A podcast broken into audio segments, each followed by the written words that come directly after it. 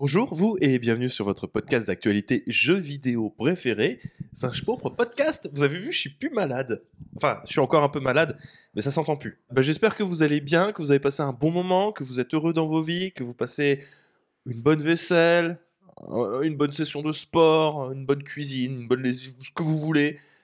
Bonjour Brandon. Bonjour Florian, tu vas Bon, bien? Je veux bien, merci. Bonjour Mage. Bonjour, Ça va? Ça Ça va. va, ça va. Bon, nous ne sommes que trois aujourd'hui pour ce podcast. C'est un, un format réduit pour la bonne et simple raison qu'il y a eu une vague euh, de maladies auprès de chez nous. Étagère est actuellement clouée aux toilettes Oui, euh, avec euh, bah, son, C'est c'est terrible. hein. son, son vomi des enfers. Euh, actuellement, il n'en peut plus. Euh, on lui envoie euh, du courage de là où il est. J'espère qu'il nous entend. Courage étagère. Ouais, Gamba il, doit- il- il Ténia. doit nous entendre vu qu'il est pas si long que ça. Et Elena se tape sa diarrhée aussi monumentale.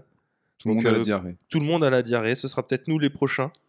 Donc Mm. courage Elena pour cette diarrhée des enfers. De là où tu es, Tu nous, nous te entends. souhaitons du bon courage. Oui, Bon courage. non, Oh c'est pas vrai, il y a qu'Elena qui est malade, elle n'a pas voulu venir. elle, et elle n'a pas une diarrhée, elle, elle juste, elle n'entend plus rien, elle a une otite. Et étagère est en vacances, mais vous savez ce qu'on dit, les absents ont toujours tort. Donc on peut dire ce qu'on veut. Donc on peut dire ce qu'on veut. On peut peut-être commencer par ce bilan de cette semaine? ah, moi j'aime bien les bilans, ça permet de savoir où est-ce qu'on en est.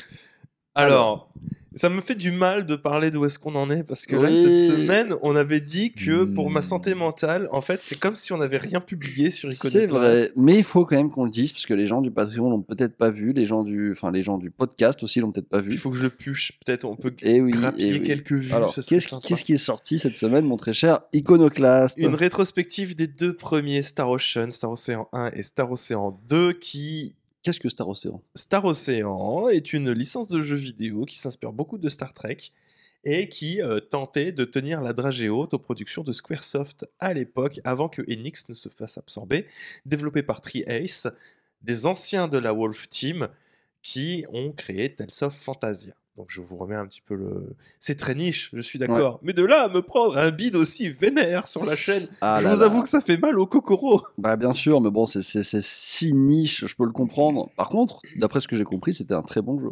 C'est un très bon jeu, c'est un excellent jeu. Il y a des que- très bons bons retours. Voilà, donc alors c'est une vidéo qui est sponsorisée parce que euh, c'est Square Enix qui est venu vers moi pour me dire est-ce que tu voudrais pas faire une petite rétrospective dans le cadre de la sortie de The Second Story R, le remake du deuxième épisode de Star Ocean? J'ai dit bah moi j'aime bien Star Ocean, alors euh, go, on va faire ça. Donc bon, euh, ça, ça adoucit un petit peu nos cœurs parce que du coup on est payé pour cette. euh, Oui, oui, bah on va dire que ça, ça, ça comble, ça, ça L'argent est un atténue les dégâts. ça, oui, dis- dis- disons qu'on s'est fait blesser et qu'on nous a mis une petite crème par dessus, mais euh, voilà, Un peu- plébéante. Petit pansement et un bisou. Au revoir. voilà. Mais, euh, mais c'est pas les seules choses qui sont sorties cette semaine, si j'ai bien compris. Non, il y a deux vidéos singe Pop qui sont arrivées Oh là sur là. le fan festival de Final Fantasy XIV, puisque Victor et moi sommes allés bah, au FanFest de Londres Oui. pour euh, rencontrer Yoshipi, toute l'équipe de développement de Final Fantasy XIV, profiter de toutes les festivités qui étaient euh, disponibles sur place, et on vous en a fait deux vidéos, une sur la keynote qui est un peu buggée, je suis désolé, il manquait des médias au début, et il y a un moment il n'y a plus de son, désolé, euh, Ça arrive. ça euh, arrive. Et une autre sur le bilan qui, elle, ne bug pas. Sur euh, qu'est-ce qu'on a pensé de ce FanFest. euh, Mhm. Peut-être qu'on peut, euh, on peut en parler vite fait. Bah, maintenant vas-y, on peut en parler vite fait. Ben, Yoshipi, Soken, comment ils vont? Ils vont. Alors, J'ai cru, j'ai cru qu'il partait un react. alors, on- n'en a pas parlé dans le bilan. oui. euh, mais euh, on a. re- on est, quand le FanFest s'est terminé. Donc après le concert, etc., Ouais. qui est fait par les Prima- Primals, on est allé boire un verre avec tous les, euh, tout- toute la presse et euh, les créateurs de contenu. Dans Ouais. bars les plus ghetto du quartier, visiblement. Alors, Ghetto, la salle était jolie, oui. Mais Ouais. apparemment, c'était les pires toilettes. Je me souviendrai toujours, euh, en fait, ils, ils avaient réservé ça deux jours avant. Et euh, genre, deux jours avant, il y a eu un message qui a été posté sur le Google euh, Avis, sais, pour le, le bar. Ouais. Il y a le mec qui a comparé les toilettes qui étaient dignes, en fait, d'un camp de concentration. Il a dit les toilettes sont dignes d'un camp de concentration. Et moi, j'ai envoyé le message pendant qu'eux, ils étaient au concert parce que je me suis pris une attaque. Euh, c'est une de mes grosses déceptions. Primal, parle dans la vidéo, mais euh, c'est pas, un- pas une salle de concert. Ah. Euh, c'est- C'était un, un hall et euh, le son est très mal géré, il était suraigu et comme j'étais malade avec du liquide dans les oreilles parce que j'étais à deux doigts de la de, de l'otite, heureusement que j'ai été soigné avant, mais j'avais Mhm. quand même du liquide dans les oreilles. Ça a dû faire un mélange bizarre. Je me suis pris une vague de son dans la figure. Mhm. J'ai eu des nausées, la tête qui tourne, perte de repères. Au bout de 20 secondes, je suis sorti du concert, je suis allé à l'hôtel me reposer en attendant qu'on aille au bar. Et c'est là qu'il a appris pour les toilettes du camp de C'est là que j'ai appris les, toilettes. On est allé au bar. On s'en fout du contenu de la soirée. hein, Oui, Bah, quelle- le- péripétie, Les toilettes étaient réelles. les, to- les toilettes étaient vraies. C'était effectivement Un camp de concentration non. Non, parce que pas c'est très grave, en vrai, comme comparaison. grave comme comparaison. Oui, non, bien sûr, mais- gars, mais Je comprends d'où l'inspiration, tu vois. C'était extrême, on va dire. J'aurais Ah, pas été jusqu'à faire cette comparaison-là, Oui. mais j'aurais dit peut-être que. euh, Est-ce que vous voyez les toilettes du, du Hellfest? Ouais, Ah, d'accord. Voilà, ça doit être un Non, peu je, vois, je vois l'idée. Je vois l'idée. Donc oui, c'était pas des super toilettes, mais toujours est-il que c'est pas là que je veux en venir. C'est qu'une fois qu'on est sorti, on a cro- on est reparti par, euh, on est reparti à l'hôtel et on a repris du coup euh, le même bâtiment où s'est déroulé le FanFest et Ouais. on a croisé au pif Toute l'équipe. toute l'équipe Yoshipi, Soken qui euh, passait par là. Et enfin, j'en viens à ce que tu m'as posé. Est-ce qu'ils allaient bien? Est-ce qu'ils qu'ils étaient heureux d'être là? Ils avaient l'air. Mais Alors, Yoshipi, lui, il a tout le temps la patate. Par contre, Soken, mon gars, quand on l'a croisé sur, euh, sur cette fin de soirée, en après même le temps, ils concert, sortaient d'un concert aussi. il était, mais déchiré, il en pouvait plus, le mec. On il aurait avait, dit- des- on il aurait avait dit un- des ouais. cernes de 15 km, le pauvre. Un Oh petit là fantôme là. qui se baladait, tu Pauvre vois. Soken. Mais du coup, on était, ils étaient là, voilà, euh, en train de s'en aller et ça a été très dur de, de- de rester humain et de se dire ne demande pas de photos. Sois sage, sois sois sage, sois sage, parce que les pauvres, J'ai serré le point tout du long, tu sais. ils ont eu un, un week-end vénère. Bah oui, oui. Je me sentais, tu sais, comme dans Jojo, quand il tourne le dos et qu'il s'en va, tu vois, j'étais en mode, je fais le bon choix. et finalement, ça a été le bon choix parce qu'on les a revus le lendemain, en soi. Donc, oui, euh, pour les Orzean Symphony. parce a vu. Ah, quelle, quelle aventure, les amis, les Orzean Symphony. ah, concert philharmonique des musiques de Final Fantasy XIV avec pour maître de cérémonie Yoshipi et Masahiro, So- Masahiro Soken. Soken. Oui, mais c'est Masahiro ou Masa- Moi, Masahiro je suis pas sûr, donc je vais juste dire Soken. Soken. Il y avait euh, la chanteuse Amanda, je sais plus quoi c'était son nom. Il y avait le chanteur aussi qui fait les chansons de euh, Shadowbringers. Shadowbringer, Walker aussi, oui. Ah, quel Ah là poulet, là. les amis, surtout qu'on était au deuxième rang. Je sais pas ce qu'on foutait au deuxième rang. C'était très gênant. On était- on était- Ouais, parce que j'ai vu les photos. T'avais l'air très bien placé. Ah bah, Ah oui, il y avait, bah- il y avait la famille devant, il y avait nous derrière. Et, et- et- et juste, derrière, il y avait, juste derrière nous, il y avait l'équipe de développement. Et du coup, je Bah, justement, la famille, les copains derrière. Et ah, et derrière, il y avait juste derrière moi, la pianiste. il y avait la pianiste Keiko. Et moi, j'étais en mode, waouh, Mais pourquoi? Faut, faut que je sois propre sur moi, tu vois, faut pas que je hurle. Bon, finalement, j'ai hurlé. Mais euh, Oh, big up à, Kef- à Cassim, euh, donc euh, le journaliste de chez euh, Frandroid, qui nous a sauvés sur toutes nos discussions podcast pour quand on parlait de Microsoft et de la FTC, puisque la plupart des articles qu'on a cités, ça venait de lui, Ouais. Qui a réussi à s'incruster au deuxième rang avec nous parce qu'il y avait une place libre et il est resté là. qui était rang, rang Y et qui a réussi à se, on va dire, à se, comment on dit, surclasser rang Ouais, B. il était place Y, nous, il a réussi à venir en B. C'était magnifique. C'était Oh, c'était bien, le, ouais, petit sel du truc. Mais voilà, c'était un su- Autant en profiter. vrai, c'était un super super week-end. On s'est on s'est régalé. Euh, en tant que fan de FF et en tant que joueur tout court, euh, c'était enfin Final Fantasy XIV, attention. euh, c'était c'était un- une super expérience. Ah, et je fan suis- de FF de manière générale, oui. et j'étais content parce qu'en plus c'était les 10 ans, donc c'était un peu symbolique, tu vois, euh, forcément. Bah, très content. moi, en, en tant que fan de Final Fantasy, de voir euh, les clins d'œil aux anciens Final Fantasy dans la musique reprise en philharmonique, genre, euh, c'était pour quel euh, C'était pour Evansward. Il y a. Oui, il y a une musique, tu m'as dit ça, c'est Ouais, FF6. ouais, ouais, j'ai ouais, fait quoi FF3. À 3, pardon. Il y avait, il y avait des. Non, c'était pour Stormblood, je crois. Ouais, je crois que c'était Stormblood. Bon. Ou Shadowbringer. Non, je crois que c'était plus de Shadowbringer parce que Shadowbringer s'inspire beaucoup de Final Fantasy 3, si je dis Mhm. pas de bêtises.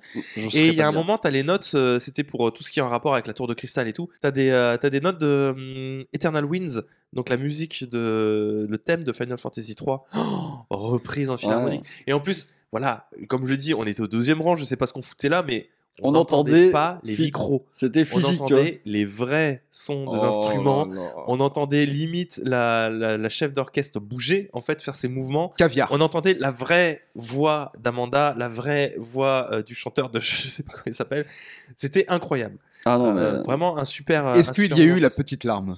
Ah oui. Ah oui, euh, oui, bah. fois, bah, euh, étant un Uldien convaincu, euh, avoir le thème d'Ulda euh, joué en philharmonique, je vous avoue que euh, voilà. Ah, il y avait- il y avait- il y avait les films, mais c'était pas tout, parce qu'on a aussi vu Hironobu Sakaguchi, et ça, tu l'as pas dit. Oui, pendant tout le FanFest, on a vu Hironobu De Sakaguchi. loin, et j'ai découvert que c'était un énorme joueur de FF14, et j'étais trop refait parce que je pensais au début que c'était de l'entertainment, tu vois. Ouais. Il avait fait euh, s'entraîner deux semaines et tout. Non, c'est un tryharder de ouf, et c'était que du plaisir. Euh, Hironobu Sakaguchi, il joue à la manette en plus, non? Qui joue à la manette, ouais, manette Xbox Bon, avec un euh, petit c'est un truc assez, assez standard en vrai. euh.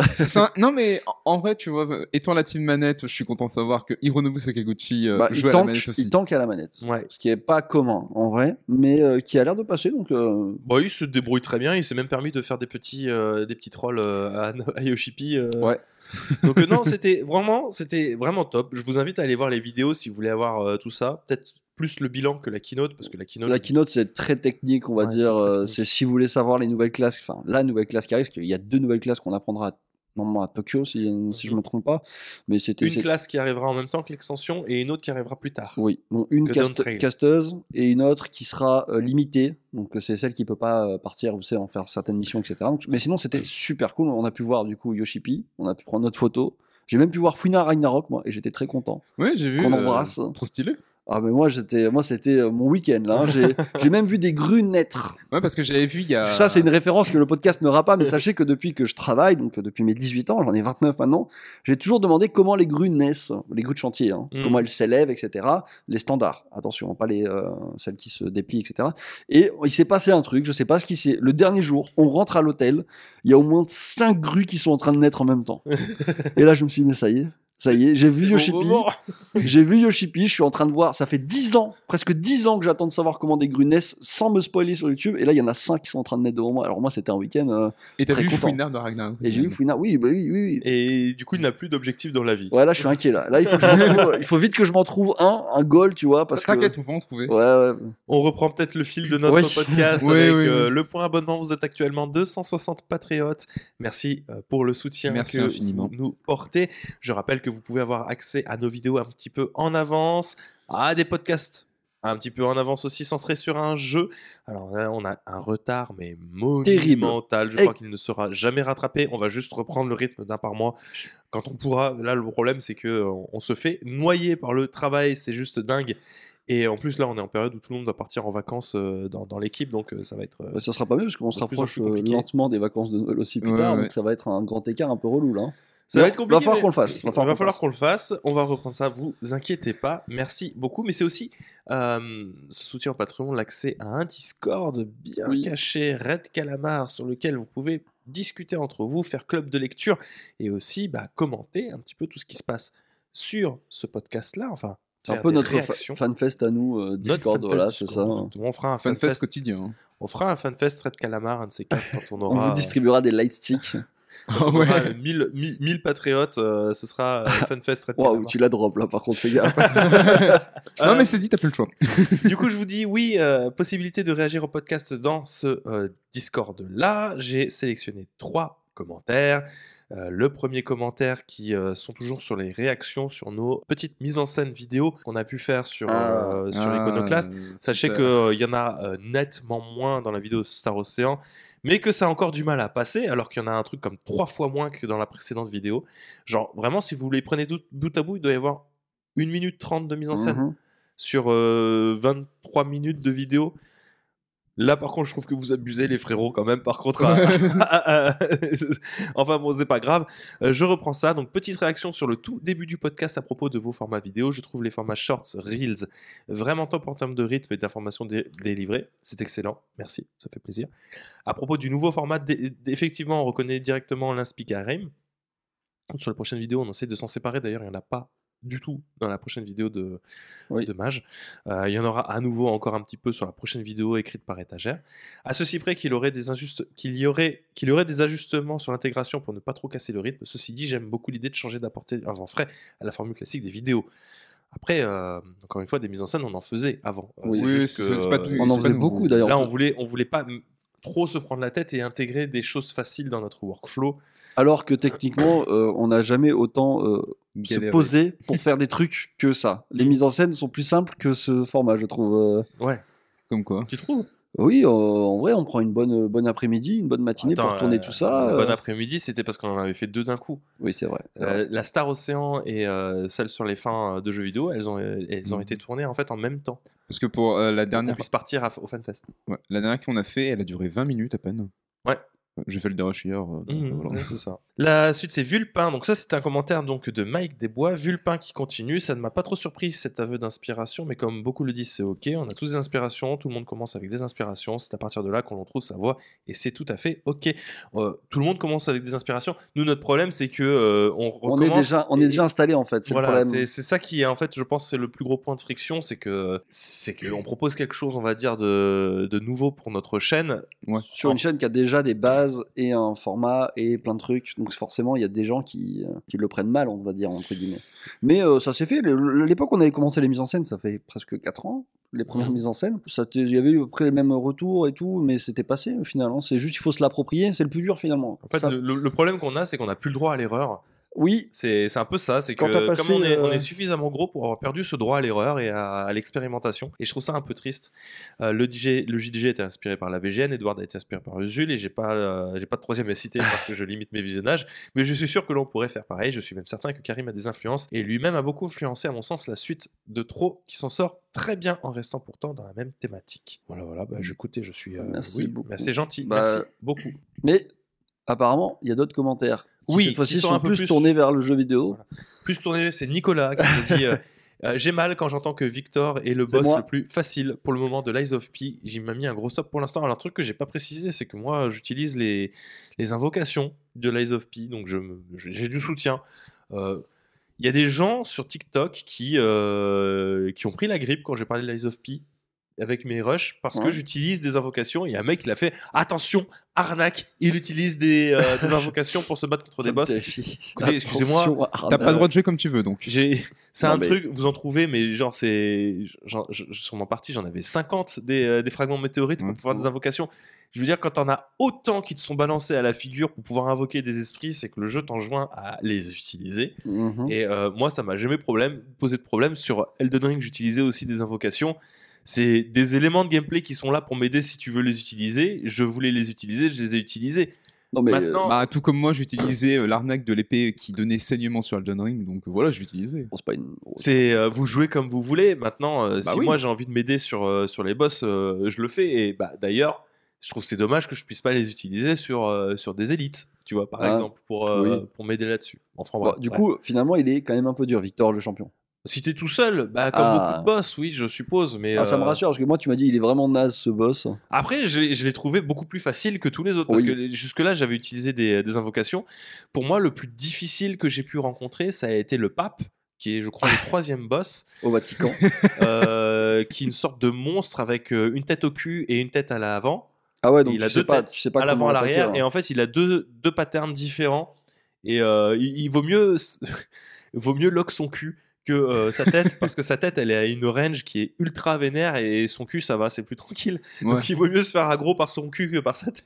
Ok, bah, Mais il est difficile à gérer, et surtout si t'es... euh, Bah, c'est le pape. hein. J'ai trouvé que même avec euh, une invocation, c'était compliqué à gérer. Enfin bon, Victor, je l'ai trouvé relativement facile. J'ai peut-être eu de la chance. Peut-être que j'avais un bon build sans faire exprès. Mais euh, je, rejoins ce qui est- je rejoins ce qui a été dit sur les of P avec toutes les qualités du jeu. On sent qu'il aimerait être un autre et un peu une flemme de le continuer. Un jeu bien, mais sur 20. Derrière, ça m'a déclenché une réflexion sur ma façon de jouer et surtout de consommer du jeu vidéo. Et globalement, j'ai pas touché à un jeu depuis quasiment 15 jours, malgré tous les gros titres qui sortent et un backlog déjà conséquent. Je me suis rendu compte que dernièrement, j'ai pris très peu de temps pour me focaliser à fond sur un jeu et de m'amuser dessus. Vous êtes d'accord? Moi, je suis d'accord. Oui, mais que toi, tu, tu joues pas aux nouveautés. en Bah, fait, le- euh, bah, là- depuis, depuis Starfield, tu joues pas aux Depuis. Starfield, effectivement, je me suis un peu lock. Euh, J'aimerais, je pense que je vais essayer de jouer à Spider-Man, mais peut-être pas pour les bonnes raisons. Je t'en avais parlé parce que je voulais faire un défi dessus. Par contre, je te préviens, Oui. hors de question que tu me fasses une Elden Ring bis en fait. euh, Ah non, non, non, mais moi là, je suis encore très heureux. euh. Vraiment, euh, cette année, c'est même justement, c'est pour l'année prochaine et encore finalement non, parce que 2024, c'est l'arrivée de Yakuza. Enfin, il va y avoir des trucs. Non, non, je suis, je suis dans un très bon mood parce que je me suis gardé des petits jokers. Parce que pour ceux qui n'auraient pas la référence, à l'époque où Elden Ring est sorti, j'ai vécu une rupture jeu vidéoesque. C'est-à-dire qu'aucun jeu n'a réussi à me rendre heureux après Elden Ring. Ça peut sembler un peu bizarre, mais c'était un peu fade. J'avais enchaîné avec Horizon, attention. Mhm. Et euh, j'avais, j'avais eu un énorme trou de jeux vidéo. Genre vraiment, j'avais envie de jouer à rien parce que rien ne m'intéressait à cause de ce, ce truc. Et là, cette année, bon, j'avais un peu peur et finalement, non, ça s'enchaîne. Là, il y a que des bons trucs. Et j'ai en plus, j'ai des cartouches de côté. Genre, j'ai gardé Dredge de côté, Ouais. qui je sais est un excellent jeu. Genre vraiment, j'ai j'ai vraiment très envie d'y jouer. Et justement, quand je sentirais qu'il y aura un petit flottement, tu vois, je le dégainerai. Mais là, c'est pas. Il reste Il y a Spider-Man Pas que de flottement du tout là. Non, non, il reste Spider-Man. euh, Il y a Alan Wake 2. Enfin, je veux dire, je... Alan Wake 2 qui visiblement. Même pour le début euh, d'année, franchement, t'as- t'auras même pas de Ah oui, flottement, non, hein. mais il n'y aura pas de flottement. Là, ça- ça euh, enchaîne, hein. Jusqu'à peut-être été 2024, je pense que je serai l'homme le plus heureux du monde, tu vois, parce que vraiment, c'est que des bons jeux. Il y a- il y, y a tellement d'enchaînements que je suis obligé de m'intégrer des sessions euh, FF14 régulières parce que sinon jamais je vais pouvoir avancer. dans Oui, le jeu. bah, pareil. hein. Ah, on en parlera dans à quoi on joue. Du coup, je continue. Le fait de jouer sur PC c'est bien, mais ça a fini par me manquer dernièrement de ne pas être assis sur un canapé. Le jeu sur télé est coupé du monde. Quand je joue sur PC, j'ai du mal à ne pas être sur Discord ou ne pas avoir un stream à côté ou ne pas avoir un quelconque réseau qui, tourne mon- qui détourne mon attention toutes les 5 minutes. Je pense que je vais partir sur un Marvel Spider-Man à découvrir ou un retour sur RDR2 pour le plaisir de la balade. Je le comprends tout à fait. Tu me regardes avec insistance et tu as raison, parce que RDR2 sur console, Red Dead Redemption 2. quel plaisir. J'y ai rejoué. Ouais, bah Vous le savez, j'arrête pas de le dire, mais. Il y, a, euh, il y a le plaisir du canapé et euh, je suis Mm. désolé, mais en général, quand on a un, alors je- attention, il faut que je, faut que je dise, faut que ouais, je prenne, faut- ah, prends je des vais pincettes. En général, vous avez un nettement meilleur setup écran quand vous êtes dans votre salon Audio que aussi. sur votre PC et audio. Donc, ce que vous perdez euh, en termes de performance brute Mm. pour votre console, vous le gagnez en qualité visuelle Ouais. et en qualité de confort, que ce soit euh, en termes de, de, de, de, de- de- de son, en termes de visuel. Enfin, moi, c'est mon cas. Mm. Tu vois, j'ai une très bonne télé, j'ai un très bon système son. Et c'est vrai que c'est difficile de revoir ça euh, sur le, setup PC. Ouais. Le setup PC, pour moi, c'est c'est surtout pour jouer à C'est- des jeux. C'est je de, la, c'est de la multifonction, tu vois. Ouais. Comme il l'a dit, il peut faire plein de trucs à côté. C'est vrai que regarder un stream Mm. pendant que tu farmes sur FF14, c'est quand même très très cool. Mais je comprends cet aspect. Alors maintenant sur les consoles, ça se fait, sais, d'avoir le Discord finalement. euh, Ouais, que Pas toutes, parce euh, que Xbox. que- Ouais, mais euh, c'est vrai que Mm. des fois quand je joue, t'as vu, je me mets le Mac à côté parce que je veux vous parler pendant que je joue, et c'est un peu relou parce que bah, l'audio, le casque, c'est pas c'est pas super adapté. Et je comprends euh, ce truc, mais c'est vrai que sur le canapé, on est quand même bien. Bah, Je- pour pour avoir été euh, pendant très longtemps là, ces 10, 15, 20 dernières années, j'ai vraiment joué qu'au PC presque. Et euh, bah, c'est vrai que je suis attiré, je sais pas si c'est l'âge petit à petit vers le canapé, tu vois, mais euh, c'est c'est c'est un bon setup. Et si tu choisis bien tes jeux, je dirais qu'il y a juste des jeux qui sont vraiment canapé, canapé tiers, tu vois. C'est tout. Oui, Pour le moment. maintenant, hein. Puis c'est plus facile d'avoir accès aux technologies visuelles comme le HDR par exemple, Ouais. euh, qui sont beaucoup plus répandues sur Oui. euh, des écrans TV. Que, Bah oui, euh, parce qu'avoir un écran, un moniteur PC en HDR, euh, Oui, bah, tu t'en souviens, j'étais hein. persuadé que Red Dead 2 avait une amélioration graphique. Mais il y en a une. euh, non, non, mais il y en PS5, a mais- une. euh, en fait, c'est pas que c'était une graphique, c'est juste que je suis passé sur l'écran de télé et que l'écran de télé est vachement plus quali que mon écran de PC, tu vois.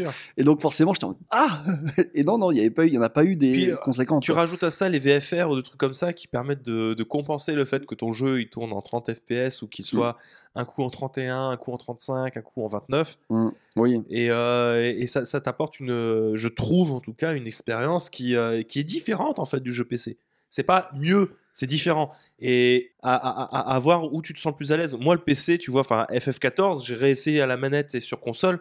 Oui. Bon, les MMO Je suis pas à l'aise à la manette, j'entends, il n'y a pas de souci pour le MMO à la Ouais. manette, mais le MMO assis dans en le canapé, position, ouais. Ouais, non, mais c'est pareil. compliqué à, à en fait. Il faut que j'ai une, une position, sais, serious business, tu Ouais, vois. c'est Genre, sinon, je suis pas l'aise. Bah, L'interface est tellement chargée qu'il faut que tu sois attentif au moindre truc. Mm. Et, et c'est vrai que c'est- c'est compliqué d'être attentif sur un écran PC. Tu es là plus pour en prendre plein les yeux ou Sur pour partager télé. un bon moment. Sur Ouais. la télé Ouais. aussi, tu vois, genre New, enfin, Super Mario Bros. euh, Wonder à, à 4 sur un écran de télé, euh, c'est trop bien, tu vois. Ouais. Tu pourrais pas faire ça sur ton, dans ton setup PC, par exemple. Bah, Bref, non. finalement, euh, avoir un PC plus une console, c'est l'équilibre de l'avatar. Après toutes c'est ces- du partage. Exactement. Et après toutes ces euh, divagations, Excusez-nous. on Hein. va peut-être arriver Oui, oui. enfin à, à quoi on a joué. Ah Vas-y, Victor, à Ah quoi bah t'as joué cette semaine? J'ai vu que toi, t'avais mis FanFest. Est-ce que j'ai joué à la FanFest? Ça compte? Bah alors, je vais peut-être te débrayer et on va, on va, on va concentrer un peu sur nous deux après. Oui. Vas-y, D'abord Brandon, Brandon, commence.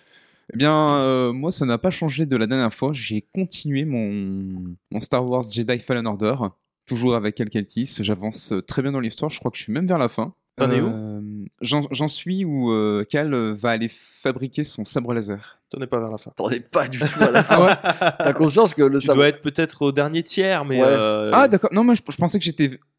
Je pensais en réalité que j'étais vers la Mais fin même pas, parce je crois que que tu dois être à la moitié à peu près. euh, Je sais plus du tout, ça fait un petit Parce que- moment. Mais le sabre laser, il Parce avait que- quoi comme sabre? Non, il a perdu son sabre il a laser de perdu son base. sabre, il faut qu'il ouais, en il a récupéré celui de son maître. Oui. Et euh, là, du coup, il dit bon, il faut que j'aille faire le mien parce que oh, c'est bon. Euh, Bon, je- un euh, les spécialistes nous le diront en commentaire. Non, non, mais t'es pas, t'es dû être au dernier tiers. D'accord, d'accord, d'accord. Mais en tout cas, euh, pur kiff de pouvoir jouer du coup le, le sabre laser en double lame. Mhm.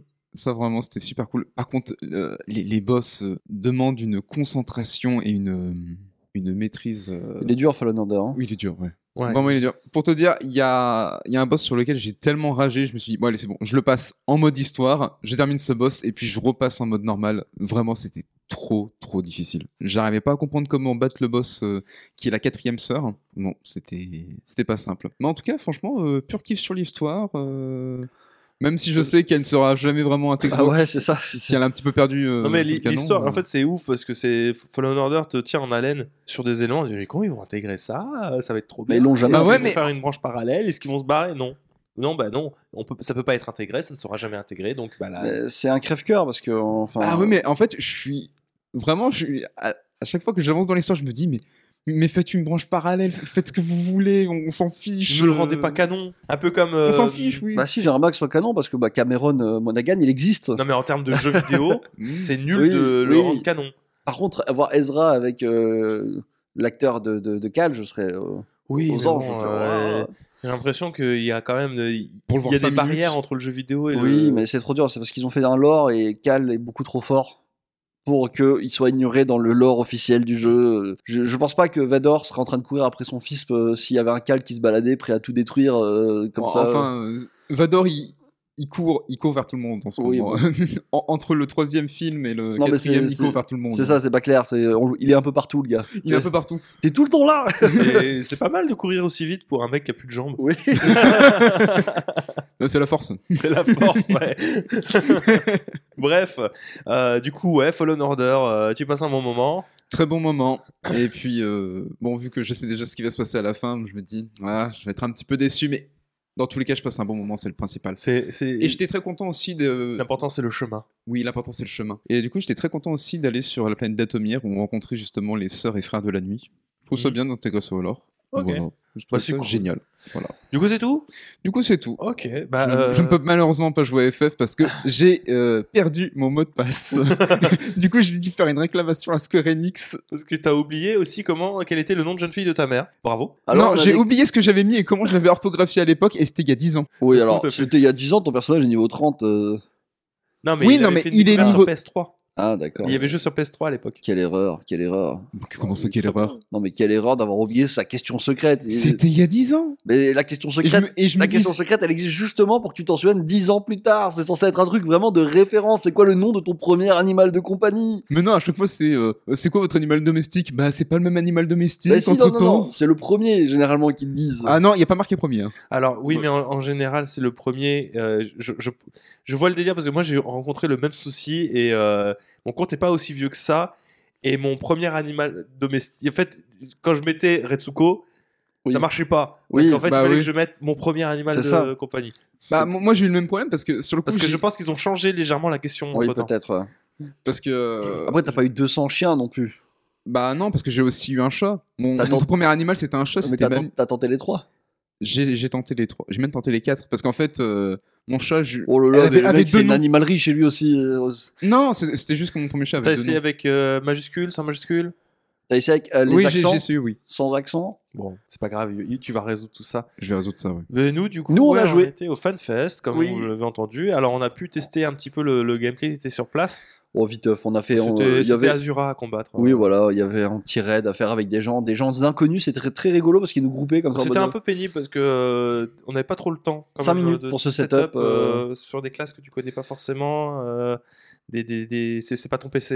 euh, Bah, même moi, sur une classe que je connaissais, t'as vu, j'étais en mode, oh, c'est chiant. quand même. Enfin, moi, je me suis rendu compte que tu as un rapport très très personnel à ton personnage. Et à Ah, ton totalement. setup, euh, Bah, euh, vraiment, tu retires mes barres de sort à moi, que j'ai théorie craft, que j'ai bien placé, que j'ai bien bind sur les touches qui sont à moi, tu vois, Ça veut dire quoi, bind? Bah, que tu associes. Ok. Et euh, tu te rends compte que t'es en mode, oh, Oh, c'est pas, c'est pas, c'est pas à moi ça. C'est pas. Tu sais, je me suis senti comme Brice de Nice quand il est allé sur, euh, tu sais, qu'il- qu'il a enfin rencontré la mer, l'océan. Tu vois, c'est pas ma mère. J'étais un peu comme ça. Donc c'était heureusement qu'il y avait plusieurs tanks parce que toi ça, t'étais DPS, tu pouvais juste danser. Ouais, mais même en DPS, euh, j'étais un peu paumé parce que, alors, moi je joue avec une souris avec 12 boutons, tu sais. Ouais, c'est ça. bah. et, et du coup, j'ai des. Oh, appuyer sur 1, 2, 3, 4, c'est dur quand même. sais que moi j'avais j'avais euh, j'avais essayé de rebind et j'avais fait n'importe quoi. J'avais mélangé des, des lignes. Mon 1 c'était mon shift 1 c'était super compliqué. Je- du coup appuyé avec la souris. Je faisais du clic sort. C'était affreux. J'ai passé les, les 10 minutes les plus affreuses de ma vie. Mais euh, tu sais, moi je comprends pas, enfin je, je comprends pas comment vous arrivez à, à jouer avec les, les, le- le- les, chiffres là pour. euh, Bah, ça fait 10 ans que je joue MMO c'est tout. C'est mais même pas pour que les MMO. Enfin, moi quand je joue FPS, ça me permet de changer d'arme. Oui. Ou d'activer des compétences particulières, ce- parce que c'est toujours associé là, tu vois, euh, les 1, 2, 3, 4, 5, 6. Et du coup, moi, c'est directement sur la souris. Mhm. Et euh, vu que je le connais bien par cœur, bah, c'est euh, Bah, beaucoup plus euh, fluide en fait. c'est personnel moi j'ai une mémoire musculaire forcément qui est là depuis très longtemps tu sais Ok. euh, 1 2 3 4 5 6 euh, à Ouais, mais tu vas jusqu'à 6, tu fais... c'est plus compliqué d'aller ailleurs quoi. Ah oui, 6. Bah en fait, les autres sont, tu sais, c'est des trucs secondaires vraiment ou Oui, voilà. pas en combat. Et quand j'ai vraiment besoin de quelque chose d'urgent, c'est Shift 1. Ouais. Donc euh, c'est la deuxième barre, Shift 2, Shift 3, Shift 4, Shift 5. Donc finalement, j'ai 12 déjà touches à disposition, plus les souris où j'ai 4 touches moi. Donc euh, Et ouais, mais du coup, moi j'en ai 24. Oui, mais bon. Oui, non, mais voilà, ça, on y revient, la mémoire musculaire. Je t'avoue que moi, 24 touches Bah sur oui, ma mais souris. moi, ma mémoire euh, mus- musculaire, elle est sur les 12. Oui, Allez, non, mais voilà. j'exagère. Les 12, c'est compliqué, mais au moins les 9. Voilà, ouais. Non, mais parce que après, c'est le pouce qu'il faut le descendre, Oui, non, mais c'est ça. Mais euh, du coup, euh, j'ai les- au moins les 9 d'assurés et Mhm. je mets les 3 derniers qui sont un peu plus dispensables. Mais du coup, ça me fait un, un panel de, de 18 compétences Ouais, que je je, que je Non, mais c'est- mémorise. Quoi. De toute façon, chacun a son petit. tu sais, il y a des gens qui jouent à les croix directionnelles et tout, à MMO, ils- donc chacun joue comme il veut et a ses, ses trucs. Mais moi, je t'avoue, vu que j'étais un joueur de FPS, les souris et boutons, j'aime pas trop parce que bah, tu dois viser, donc tu peux pas appuyer. Enfin, c'est un peu. euh, ça peut, on va dire, Oui, dévier légèrement ton tir. euh, Après, euh, est-ce que tu, ch- tu changes d'arme pendant un tir? Ça arrive dans certains Ah, jeux. Ok. très bien. T'as du joué? coup, euh, moi j'ai joué, bah, j'ai repris FF14 aussi en filigrane. Alors moi, je suis, je suis ce mec chiant qui, euh, quand il estime qu'il a mal fait les choses, il n'hésite pas à reroll. Donc j'ai Dans un reroll. jeu, dans un jeu qui. euh, Non, mais c'est, je suis d'accord pour dire que c'est pas un jeu qui encourage le reroll, mais euh, c'est pas pareil. Hmm. Euh, T'es moins pris par la main sur un quand tu veux changer de job Oui. que euh, quand recommencer un personnage. Et moi, je voulais tenter tank.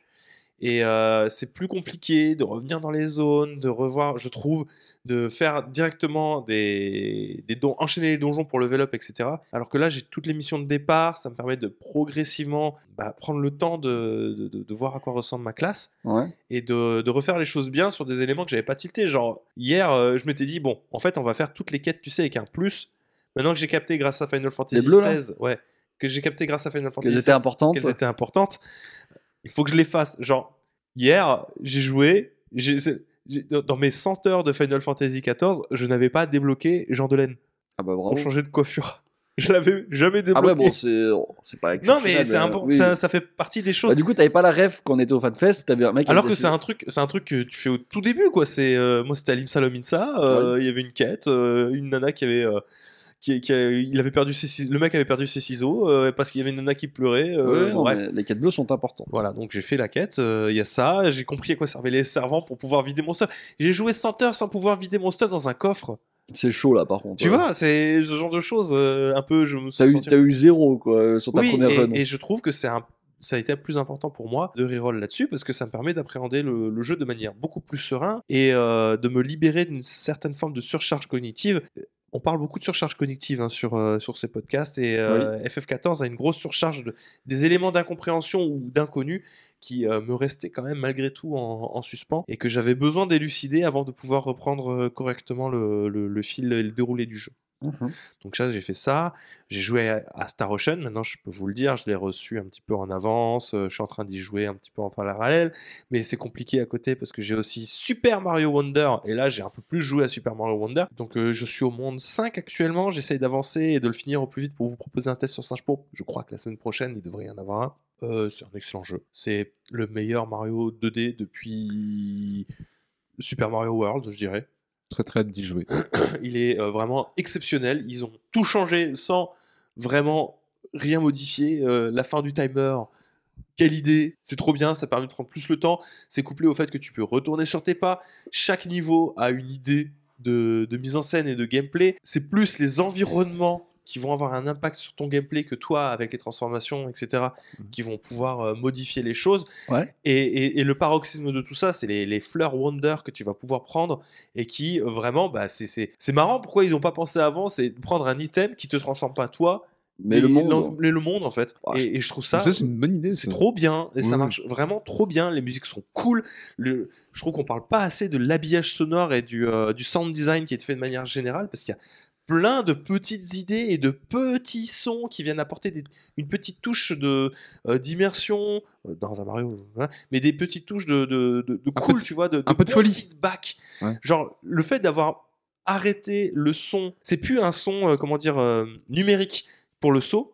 Tu sais, avant Mario, ça a toujours été plus ou moins le même son depuis la, depuis la NES avec le. Ça- Tu- Ouais. Là, c'est un vrai mec qui saute. Non, là, c'est vraiment. Quand tu sautes, c'est c'est une guitare qui fait. Enfin, pas une guitare, mais c'est une corde. Oui, c'est un son de corde Ouais. qui, qui fait le son.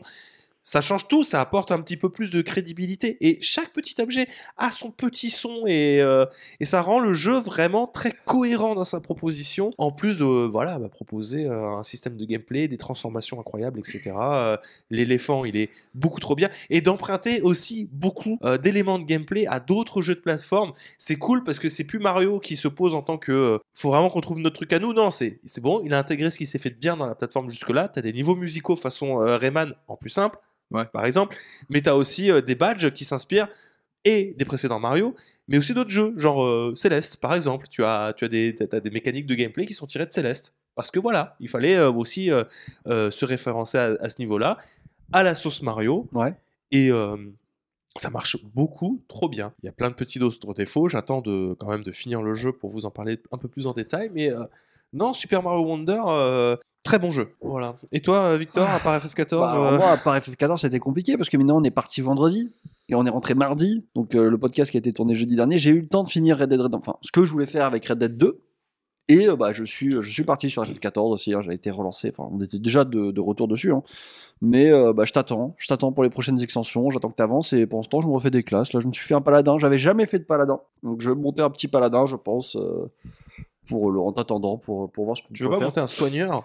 Bah je le ferai si j'ai le temps. Normalement, Tu je vais, normalement, je vais XP vachement plus vite que toi vu que j'ai un perso qui est quand même un- qui a quand même un tu sais le fameux bonus là. Euh, mais euh, après bon, je t'avoue je joue soigneur, euh, je sais pas, le problème c'est que c'est vraiment tout nouveau pour moi, j'ai vraiment joué que tank. Mais j'essaierai, je pense que j'essaierai, c'est juste que je sais pas quelle classe choisir. Si vous avez des classes à me conseiller pour soigneur un peu stylé, genre vous savez le soigneur qui peut sortir tu sais I am healer but Bah, C'est le mage blanc, ça. Bah écoutez, j'attendrai de voir ce qu'ils diront. Euh, Et moi, j'en avais discuté avec les mecs de Square Oui, justement. Apparemment, le mage blanc, c'est vraiment. euh, il, il peut soigner, mais apparemment, il a des grosses attaques à balancer de temps en temps.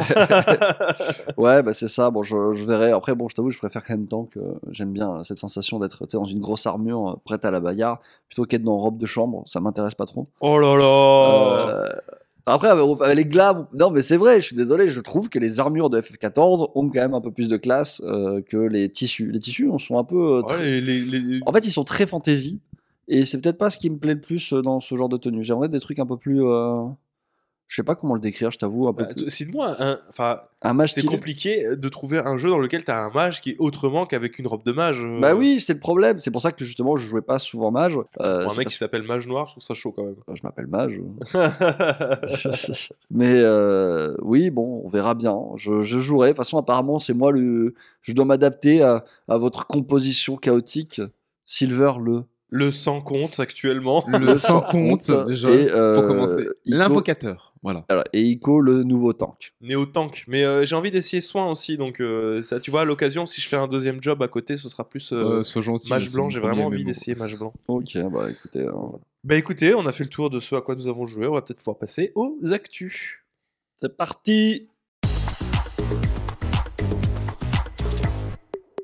Alors, cette semaine en termes d'actualité, ça a été relativement chargeax. On a eu notamment une conférence Xbox Partner qui a été Ah. annoncée avec des jeux, des partenaires Xbox, des, des jeux d'éditeurs tiers, comme peut le faire de temps en temps PlayStation ou comme l'a fait occasionnellement Nintendo par le passé. Un direct, un petit, pas un direct, mais un enchaînement de, de, de présentations de jeux plus courts que d'habitude. Qui a Oui. pris peut-être un peu plus le temps de présenter ses jeux avec quelques nouveautés intéressantes. Donc, euh, qu'est-ce qu'on y a vu dedans? On a vu euh, Dungeon of Interberg. qui avait déjà été, je crois, annoncé à un moment, mais qui est confirmé, qui est annoncé euh, pour 2024 et sorti Day One dans le Game Pass. C'était Ouais. important, je pense. À Donc, qui est un jeu c'est social. d'aventure. Ouais, c'est, j'ai pas trop compris. Il y a une, exploration et c'est visiblement très, tu sais, discussion avec les gens. ça semble. J'ai l'impression que c'est un, un- un mélange entre Short Hike et Hi-Fi Rush, tu vois, genre.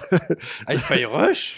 Ouais, je sais pas, le style me. Ah, visuellement, tu veux Oui, dire oui, oui, mais les combats un peu aussi. Bon, il Ouais, y a pas c'est de parce rythme. que c'est juste c'est du cel shading. Oui, tu peux voilà, pas dire que tous- tous les jeux sont Hi-Fi Rush s'ils ont du cel J'ai shading. décidé. T'as un peu 20 ans de retard, monsieur. J'ai euh. décidé que Hi-Fi Rush était une Moi, sinon, je pourrais te dire non, c'est plutôt Wind Waker.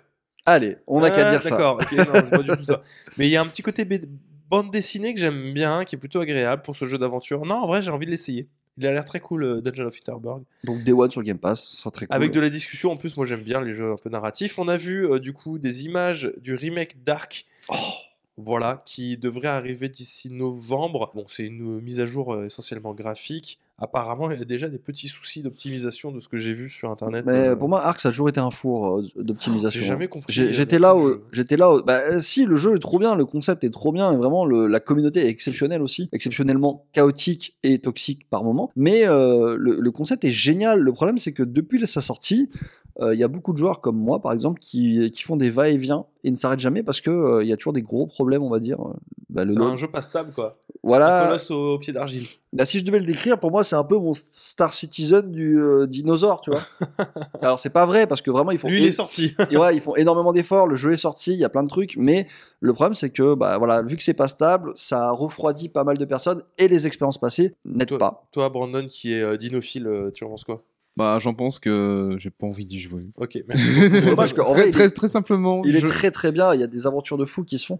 Mais, Mais, mais c'est quoi, comme type de, comme type de jeu? C'est un- que Rust, euh, mais version euh, dinosaure, où tu peux tame, donc tu peux euh, apprivoiser les, les dinosaures et tu peux faire des combats, on va dire, euh, avec euh, carrément à d'autres dinosaures, à d'autres bestioles. Il y a plein de trucs selon, euh, selon les biomes, etc. C'est très très très très cool. Le problème, voilà, c'est que si vous, euh, vous avez des problèmes d'optimisation, vous allez vite être refroidi et euh, Oui, peu avoir dommage. une machine Oh, de guerre et encore. Un je peu sais plus pas, de je mal avec pas. les jeux de survie, mais pourquoi pas, à l'occasion.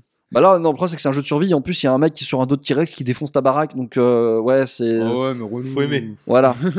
Euh, on a eu des nouvelles de Like a Dragon Infinity Wealth, donc euh, le nouveau Yakuza. Je sais, c'est difficile peut-être pour le nom de, de bien s'y faire, mais c'est Yakuza 8, Like a Dragon 8, qui a été euh, présenté, qui sortira le 26 janvier, qui a surtout montré un nouveau mode de jeu. Alors, on le sait que les, euh, les Like a Dragon en général Adore proposent ce genre de truc. Des mini-jeux vraiment très extensifs. Sauf, On- sauf que là, ils- là, ils ont, ils ont poussé le truc encore plus au-dessus. avec l'île de Don Coco, qui est en fait une île, à la... c'est Animal Crossing, mais dans l'univers de Yakuza. Euh, vous allez pouvoir atterrir sur une île, il va falloir tout construire, il va falloir gagner de l'argent, et, et comme on est dans Like a Dragon, il faut faire de la bagarre. Oui, aussi. et j'ai l'impression que vous allez pouvoir inviter les personnages que vous croisez, les foutre, les inviter sur, vos, sur votre île. Il y a des trucs relationnels et tout, mais c'est là trop bien. Je vois que tu peux poser des bâtiments, tu Oui, peux faire des tu petits peux- événements. Là, je vois qu'il y a un truc avec une guitare. Tu Enfin, euh, peux aménager des intérieurs.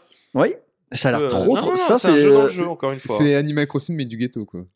Oui, bah non, mais alors non, c'est Animal Crossing dans Yakuza. Voilà, c'est Animal Crossing Yakuza. Je vois qu'il y, a des- il y a des sangliers qui attaquent de temps en temps, faut se mêler Il y a avec. des gens qui vont passer tellement plus de temps sur ça que sur le jeu. Mais ça, c'est un jeu. Oui, c'est. Je trouve ça fou. C'est même pas des un, trucs comme ça. un mini-jeu dans le jeu, c'est carrément un jeu dans le jeu, effectivement. Et là, il y a autant d'heures de jeu là-dedans que dans le. Mais si ce n'est plus, parce que si tu farmes autant, enfin si, si l'aspect farming et collection est aussi important qu'un Animal Crossing, Ouais. Euh, ça Il va, beaucoup, beaucoup de il- temps, je pense hein. qu'ils vont le faire. Il y a un truc, il y a un truc à tirer. En plus, euh, je sais pas pourquoi, mais Yakuza a l'air de se prêter au jeu de manière très bien. Enfin, ça, c'est exceptionnel. Là. Tu peux chasser des insectes et tout. Enfin, c'est. Tu euh, peux pêcher. euh, Oui, non, mais, Comme dans euh, Animal Crossing, quoi. bah, il- T'as même des petites mascottes, là. il s'y prête. Il s'y prête. J'ai trop, trop hâte. J'espère qu'on pourra s'inviter entre nous sur les îles. Ah, ça serait bien, ça manquerait sinon. Ouais. Ce serait rigolo, oui. Mais euh, donc voilà, on a, on a vu ça. Et puis il y a eu d'autres annonces, bien entendu. Bien Oui. sûr, on a vu ben, un trailer de lancement d'Alan Wake 2, parce qu'au moment où nous enregistrons ce podcast, il vient juste de sortir aujourd'hui. On enregistre le vendredi matin cette fois-ci, parce que euh, bah, hier c'était complicado. Mais euh, oui, parce que je, vais pas raconter ma vie, mais euh, j'étais sur la route toute la sainte journée. Et euh, donc euh, oui, trailer de lancement d'Alan Wake 2, qui entre-temps euh, fait un peu parler de lui, parce qu'il est magnifique. C'est un des jeux qui utilise mieux le ray tracing et le pass tracing, mais qui met à genoux certaines configurations. En gros, si vous n'avez pas une carte graphique de la série 30, ça va être complicado pour certains et certaines. Donc euh, faites attention à vous. C'est peut-être pour ça d'ailleurs que le jeu est moins cher qu'à l'accoutumée et uniquement Mhm. en dématérialisé. Elle est peut-être là. Euh, L'explication, c'est que c'est pas un jeu qui sera euh, pour tout le monde sur PC, quoi. Après, il s'en sort sur console, visiblement. Donc, euh, Oui, mais En même temps, quand tu, quand tu vois la session gameplay qui a été montrée, effectivement, quand, quand j'ai fait ça, j'ai dit Oh non, mais mon PC, est-ce qu'il peut faire tourner ça? Bah, écoute, moi, Techniquement, oui. je pense qu'il peut, mais euh, pire, N'oublie pas qu'il sera en 1080p. si tu veux, si tu veux un chauffage chez toi, tu peux lancer le jeu, ça suffit. Moi, je fais très attention à ces jeux-là parce que, euh, alors, euh, je me fais un petit aparté, mais j'ai un Ryzen euh, de la dernière génération, c'est, le- je crois, c'est le 7 ou 9, je sais plus. C'est la toute nouvelle génération et elle a des gros problèmes de performance. Elle Ouais. chauffe beaucoup, apparemment. Ah, Et, euh, et, et- et du coup, j'ose pas lancer des City Skylines ou des euh, Cyberpunk Phantom Liberty parce que j'ai peur qu'en fait, euh, j'ai mon processeur qui fonde. Donc je verrai. Mais euh, Alan Wake 2, ça me fait un peu peur. Et c'était City Skylines 2 aussi que j'ose pas lancer. Parce... Mais ça, on en reparlera parce que ça fait partie des actualités. euh, vous inquiétez pas. On a vu le jeu Icaro Will Not Die également, qui a l'air d'être un, un jeu de d'action roguelite des créateurs de Velocity et de Power Wash Oui. Simulator, Aussi perturbant soit-il, qui a l'air très très cool. oui. Euh, roguelite en 3D, moi je prends hein, en général, je trouve ça très intéressant. C'est- ça Moi, me fait penser à Scarlett, euh, ce jeu. Moi, ça m'a alors- fait, ça m'a fait penser à du Céleste. Alors moi ça me fait penser à Returnal. Ah ben voilà, Eh ben, Euh, aucun n'est d'accord. non non mais moi des roguelites en 3D, il y en a pas beaucoup. Et euh, je vous avoue que Returnal m'a fait me rendre compte que c'était quelque chose que j'appréciais beaucoup et que j'arrive à.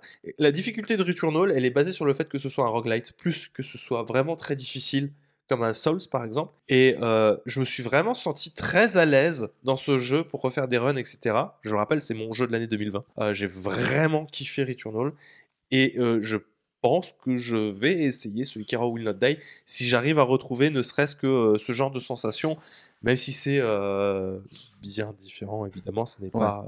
euh, hein. On va voir, on va voir. Ce sera de toute manière en Day One sur le Game Pass, comme la plupart des jeux euh, qui ont été présentés. Comme le prochain, Comme le prochain, Still Wakes the Deep. qui me donne trop envie. Tu m'expliques pourquoi? Bah, c'est moi, c'est moi, c'est ma cam ce genre de jeu.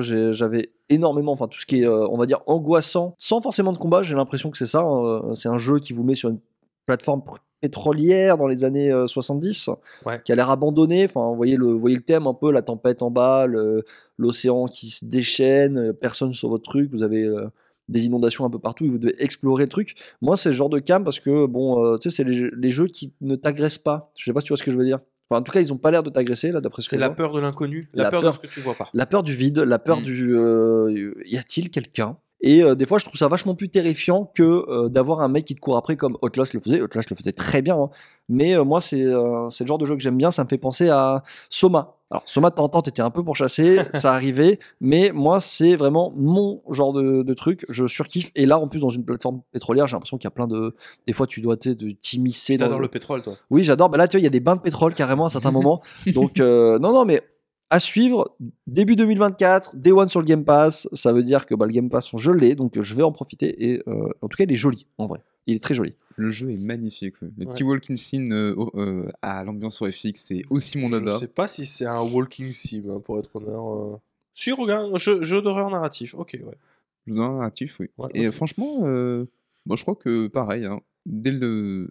Je vais le dévorer sur le Game Pass. Ensuite, on a eu euh, des images pour rappeler que Robocop Ah. arrive. Alors, il n'y a rien eu de spécial par rapport à d'habitude, mais enfin par rapport à ce qu'on savait déjà. hein, c'est juste du gameplay en plus pour un jeu qui arrive le 2 novembre, donc très Bientôt. Bah écoutez, pourquoi pas. euh, ça a l'air sympa de jouer ce 50% homme, 50% machine, 100% policier. je, Qu'il a je- eu la je légende. suis pas fan de Robocop, alors euh, je vais pas non plus m'étendre. Peut-être que toi tu l'es, Brandon. euh, J'aime que les deux premiers films, c'est tout. je les ai même pas vus. Et, Ah ouais. euh, en fait, je crois que j'ai- j'ai- j'ai- c'est c'est des films que j'ai vus quand j'étais plus jeune. Ouais, encore même aujourd'hui, je trouve que c'est des Et- films durs à voir. en vrai. Et ils m'ont f- j'ai j'ai dû avoir. Ça fait partie de ces films qui m'ont traumatisé, en fait, si tu veux. euh. Ils sont traumatisants. Il y a ça, il y a Alien qui m'a traumatisé et euh, C'est- Resident Evil le premier. C'est con- Non, en vrai, c'est Parce que quand compréhensible. j'étais petit, j'ai vu la scène des, des lasers du Resident Evil et euh, depuis, euh, nope. en fait. Bah, figure-toi que moi aussi j'avais eu peur euh, sur, la... sur une scène de Resident Evil, mais moi c'était le moment où on voit les zombies. D'accord, ok. Non, pardon, où on voit le liqueur. Ah, ok. Alors que maintenant, si j'y jouerais, ça, je, je pense que je pourrais faire de la catharsis, tu vois, Ouais. y jouer ou les voir ces films et me dire en fait ça va, c'est pas si horrible et euh, tourner la page à un traumatisme d'enfance. Mais euh, je t'avoue que je sais pas, j'ai peur de les regarder en fait quand même parce que euh, ça reste des choses, euh, des, des moments de mon enfance un peu. euh, Ouais. Non, je comprends, je comprends. Après, bon, à voir, en vrai, il sort bientôt. Euh, moi, j'attends de voir ce qu'on pourra faire, parce que j'ai bien compris que les phases de FPS, c'était toi le plus fort. Il n'y a pas de débat. Mais ils disent qu'on va pouvoir faire des enquêtes et que, enfin, à voir, en vrai, moi, ça me, ça me va. hein, euh. Je t'avoue que je joue pas à Robocop pour faire de l'enquête. Hein. euh, C'est pas tellement ce que j'attends. Euh, envie de tirer, faire hein. régner l'ordre et des interrogatoires. C'est ça. C'est pour moi. En Tire enquête, d'abord, euh, pose les questions après. tu attrapes quelqu'un à la gorge, tu fais, tu vas Tu parler. aux pompes dans la jambe hyper sergent, mais ensuite tu lui poses des questions. Oui, voilà. Donc, euh, si, si je peux faire ça, effectivement, peut-être ça m'intéressera. euh. On a eu ensuite les premières images in-engine de euh, Metal Gear Solid Delta, donc le remake de Metal Gear Ah. Solid 3, Celui où on mange les serpents. celui où on mange les serpents. Euh, bon, bah, pas grand-chose hein, euh, à se mettre sous la dent, ça, ça reste des phases de gameplay sujettes à, à évoluer avec le temps. On a juste vu que ça tournait sous Unreal Engine 5. Ce qui est très joli. Est- Alors, je vous avoue, j'ai un peu du mal. Je trouve que ça manque de personnalité. Je, je trouve que ça ressemble à un Ça remake d'Ocarina of Time sous Unreal Engine 5. Je Tu sais, vois les ce- fans, les fans Oui, je, je vois ce que tu veux dire. Ouais, qui sont un peu euh, terribles. qui sont plus. très, non, qui sont beaucoup trop propres pour leur propre bien, tu vois. Bah, et là, je, Moi, ça me fait un peu peur, tu vois. je le trouve et à la fois très clean et à la fois un peu bizarre dans euh, ses animations, euh, dans, je le trouve un peu vide.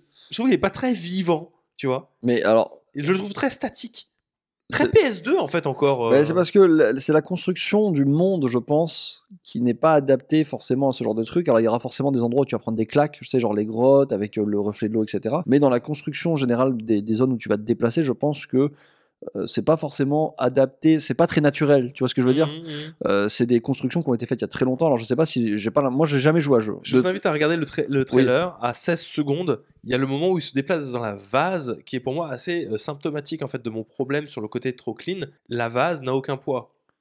Oui, oui, je vois ce que tu Mmh, veux dire. Alors, alors que bon, dans Red Dead Redemption 2, par contre, c'est très joli, tu vois, il est couvert debout après, il y a, il y a un petit effet. et Ah, y a tout. pas de souci, mais c'est des choses, c'est un. J'ai déjà vu ça avec des fan remakes de jeux N64, tu vois. Je vois. Bon, on attend de voir. Euh, moi, tout ce que je sais, c'est que dans ce jeu, apparemment, tu peux faire mourir de vieillesse quelqu'un, et j'espère qu'on pourra le faire. Ok. Quoi?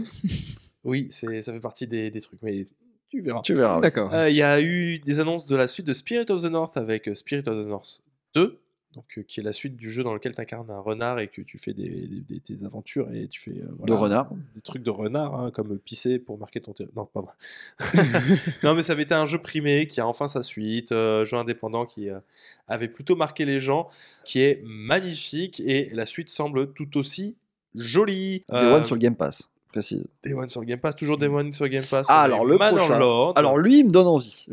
C'était, c'est tout ou rien. Soit ça sera un, un- un jeu super chiant, soit ça va être un jeu qui va me prendre 600 heures, tu vois. C'est un des jeux les plus. C'est le troisième jeu le plus wishlisté sur euh, Steam. Ça me surprend pas. Mais il y a des, tu sais, il y a des images clés. pas- Il y a des images clés, des mécaniques clés qui font que euh, ça attire.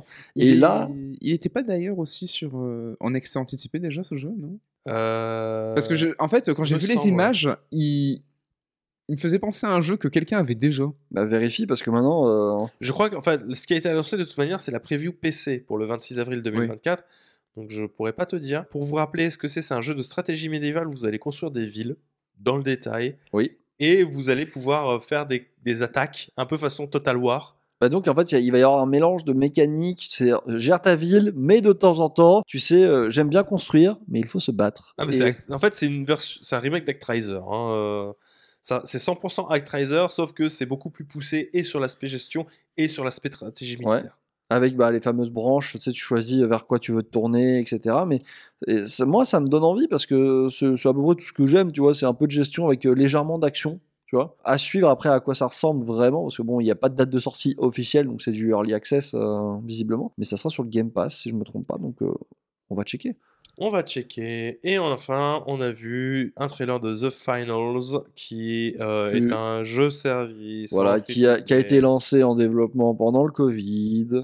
On s'en doute. Ah oui, non, mais complètement. hein, euh, Hunger Game, le jeu, le jeu. développé par des anciens de Battlefield. Écoutez, ça a l'air sympa euh, si vous kiffez. Il me semble que c'est celui-là dans lequel tu as que Ah non, non, ça n'a rien à voir. C'est utiliser des plateformes mobiles, des tyroliennes, des propulseurs et bien plus. Bon, après, il a l'air vachement plus abouti que la plupart des jeux euh, qui sortent. En Bien général. sûr. Là, je le Il vois. a l'air très sympa, mais je t'avoue que moi, ça me, ça m'en touche une sans bouger l'autre. bah, c'est l'overdose. C'est pas vraiment. euh, C'est l'overdose, c'est tout. Mais euh, bon, je regarderai quand même ça d'un air curieux à voir comment il est proposé, euh, Game Pass ou. Je, je, je, je mise gros sur le fait qu'ils rejoignent le cimetière des jeux services très vite. Bah, je leur souhaite pas parce que bon. c'est pas ce que je leur souhaite, mais euh, dis- disons que c'est pas un Exo Primal qui a une proposition euh, vraiment radicale en termes Oui. visuels avec des dinosaures et tout, C'est vrai. euh, qui est peut-être le seul jeu service que j'ai en tête qui est ressorti récemment et qui s'en sort touille un peu, tu Mm. vois. Après, je les remercie quand même d'avoir fait des petites animations, genre à la Ready Player One. Tu sais, quand tu tues quelqu'un, il devient des pièces, il explose. Oui. J'apprécie, mais bon, ça fera pas sur. C'est c'est rigolo. Oui, non, voilà voilà. pour le, Le- conférence Xbox. On va pouvoir passer à la suite des actus. Dans la suite des actualités, on est toujours du côté de Microsoft avec une déclaration de la part, de la part de Todd Howard qui nous a dit qu'il avait lancé, qu'il avait annoncé The Elder Scrolls 6 un petit peu trop tôt. Il arrête pas, blague. il arrête pas de le dire. hein. Il, il- c'est un de, de ses plus grands regrets. C'est de l'avoir annoncé trop tôt. Après, euh, bon, je, je vais, je vais me concentrer. Je vais donner mon avis après. Je vais me concentrer sur, euh, Sur la news. cette news-là. Oui, donc se laisse désirer ce Elder Scrolls 6. Tout le monde en veut. Et Todd Howard s'est senti obligé de dire que le jeu était en développement, mais qu'il fallait être patient parce que Starfield arriverait avant, tout ça, et que euh, il, il s'est senti un petit peu mis euh, dos au mur avec les joueurs, avec des fourches et des torches Ouais. qui étaient prêts à, euh, à le trucider s'ils annonçaient pas Elder Scrolls 6 après le succès d'Elder Scrolls 5 c'était relativement attendu Ouais. j'ai envie Oui. de te dire et que bon bah ça a été une grosse erreur et qu'il trouve que le meilleur moyen d'annoncer les jeux La doctrine, la doctrine de Bethesda. non c'est la doctrine moyenne en général Ok. Bon, C'est- bah, non mais c'est il, il- se l'accapare c'est une chose mais en vrai en général Nintendo fait pareil tu vois Mhm. Euh, Sony fait pareil quand, quand t'as des jeux qui se mettent autant de temps à se développer, c'est mieux de les annoncer genre 6 mois avant leur Ouais. sortie. Et euh, de- en tout cas, de donner des news 6 mois avant leur sortie, c'est ce qui a le mieux fonctionné pour eux, ce qu'il dit pour Starfield en tout cas. Ouais. Et que donc, voilà, euh, il- il a fait une grosse erreur et que bah, il faut laisser le temps à Elder Scrolls 6 de se faire. Maintenant, euh, j'ai envie de te dire, mon très cher euh, Todd Howard, Après, c'est pas Todd Howard qui a dit tout ça. oui, C'est Bruce Ne- Nesmith, c'est ça? Ancien designer principal de chez Bethesda. Qui nous mon, a... mon- mon très cher machin chose. Désolé, euh, Désolé, je vais encore balancer une, tirer une balle vers, euh, vers Victor. Oh là là, c'est moi qui. Moi, tu sais, je me sentis ce même. Tu sais, il y a quelqu'un qui dort dans un lit et moi, j'ai les bras tendus, je prends tous les couteaux, tu vois. Todd Howard dort. Je- c'est ça. Je m'en occupe. Et si, et si le problème, c'était pas que euh, faire patienter les joueurs pour Elder Scrolls 6 en proposant un Elder Scroll dans l'espace, est-ce que ça, fondamentalement, c'est pas problématique quelque part? Parce que je suis désolé, mais si les joueurs s'attendent à Elder Scrolls 6, leur proposer un Elder Scroll dans l'espace, je sais pas, moi ça me pose problème, tu vois. Bah, toi, ça te pose problème. Après, euh, c'est une nouvelle franchise, donc forcément, il y a des nouvelles personnes qui sont. Non, Pas- c'est pas une nouvelle franchise. Je suis désolé. Arrête, pitié. Je- je- je suis désolé. Non, mais on va pas. Le nom est différent, ça s'appelle une nouvelle franchise. Tu peux Oui, pas- non, mais ça marche pas comme ça. Si, si tous les jeux Nintendo c'était des déclinaisons de Mario, il y aurait un problème, tu vois. Merde, c'est déjà le cas. Non, Je suis désolé. non, mais si, c'est- Non, si mais The Legend of Zelda c'était c'est juste trop tard. Mario C'est avec trop une- tard. T'as déjà. Si Legend of Zelda c'était juste Mario avec une tunique verte ou que Metroid c'était juste Mario avec une armure, ce serait problématique. J'entends. J'entends, mais ils ont fait, ils ont tenté un truc dans l'espace. En vrai, c'est pas dégueu. Il y a quand même six- plus de 6 millions de joueurs, donc euh, c'est à, c'est à prendre. Moi, j'ai passé une bonne expérience. Que Mais ça oui, non, mais je, je- je- je ne remets pas en cause Oui. ton expérience. Je ne remets pas en cause que ce soit un bon jeu. Oui. Je remets en cause que sur la méthode, il y a un gros problème et que c'est compliqué. C'est le moteur. le même moteur. c'est le moteur. Il- Oui, mais c'est le, in fine, c'est le même corps de gameplay. Oui, mais est-ce qu'après c'est une erreur de- de- d'avoir dé- dévié vers Starfield en mettant de, le, le, le, le- Bah, prochain moi, j'estime que oui, parce que les gens, ça se tend- En fait, moi, j'ai, ça, crée des gens frustrés comme Oui. moi, par exemple, qui ne veulent pas jouer à autre jeu avec le, ga- à d'autres jeux avec le gameplay euh, de Skyrim que, enfin, de d'Elder Scroll que à Elder Scroll. Oui. C'est, c'est pas parce que la recette, elle marche tout. Enfin, je suis désolé. Au bout d'un moment, si on dit à Ubisoft, les gars, euh, ça se voit que vous faites Far Cry et Assassin's Creed tout le temps, même sur d'autres jeux, tu peux pas juste sous prétexte qu'ils font un jeu tous les 10 ans, tu peux pas euh, ne pas euh, le dire à, à Bethesda aussi. Les mecs, ça se Mais voit, je- vous faites je- Skyrim je- tout le temps. Je leur dis, moi, le, le moteur, il serait peut-être temps de le changer parce que les coffres cachés sous les PNJ, c'est pas, C'est même pas, pas, un pas une c'est même pas un problème de moteur, c'est qui- c'est leur philosophie autour du monde ouvert. Après, peut-être que justement, les Bah, C'est retours les eu. limites du, du moteur aussi qui font qui sont obligés d'embrasser Alors cette oui, d'accord, si tu veux, les limites du moteur, mais c'est aussi et surtout leur philosophie de jeu derrière. quoi. Oui, oui, bah, écoute, euh, Mais après, que- est-ce que les critiques de Starfield vont peut-être euh, permettre à. non. De, devoir- de- de se remettre en question et de dire Oh, bon, on pourrait Ah non, faire c'est- je- c'est un peu ça- tard, Si c'est un peu Elder Scrolls ouais. 6 est différent d'un Elder Scrolls euh, 5, à ce point, je dis les mecs, par contre, euh, il y a un truc que vous avez pas compris dans la vie. Euh, les, les gens, enfin, moi, je veux, je veux avoir un Elder Scrolls 6 qui pousse l'idée de la licence Elder Scrolls le plus loin possible. Ouais.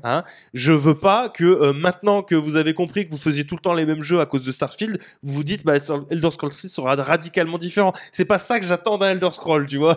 D'accord, d'accord, d'accord. Non, justement, Elder Scrolls, il doit revenir, au, on va dire, entre guillemets, s'accrocher aux sources. Et d'ailleurs, c'est ce que a dit, là, comment il s'appelle, euh, notre Bruce, qu'il était très content, tu l'as vu, par rapport à The Elder Scrolls 6 De quoi? Bah, Qu'il avait vu que il était, euh, que, qu'il y avait le retour des systèmes de progression de Skyrim, qu'il allait avoir apparemment bah, la gestion de magie de sy- certains systèmes qui avaient énormément plu, donc finalement, tu vas l'avoir. Attends, juste. J'en ai marre. Il est sorti en 2011, Elder Scrolls 5. J'avais 21 ans, j'en ai 33 maintenant. Oui, bah écoute, t'auras 40 ans quand il sortira et tu diras merci, d'accord?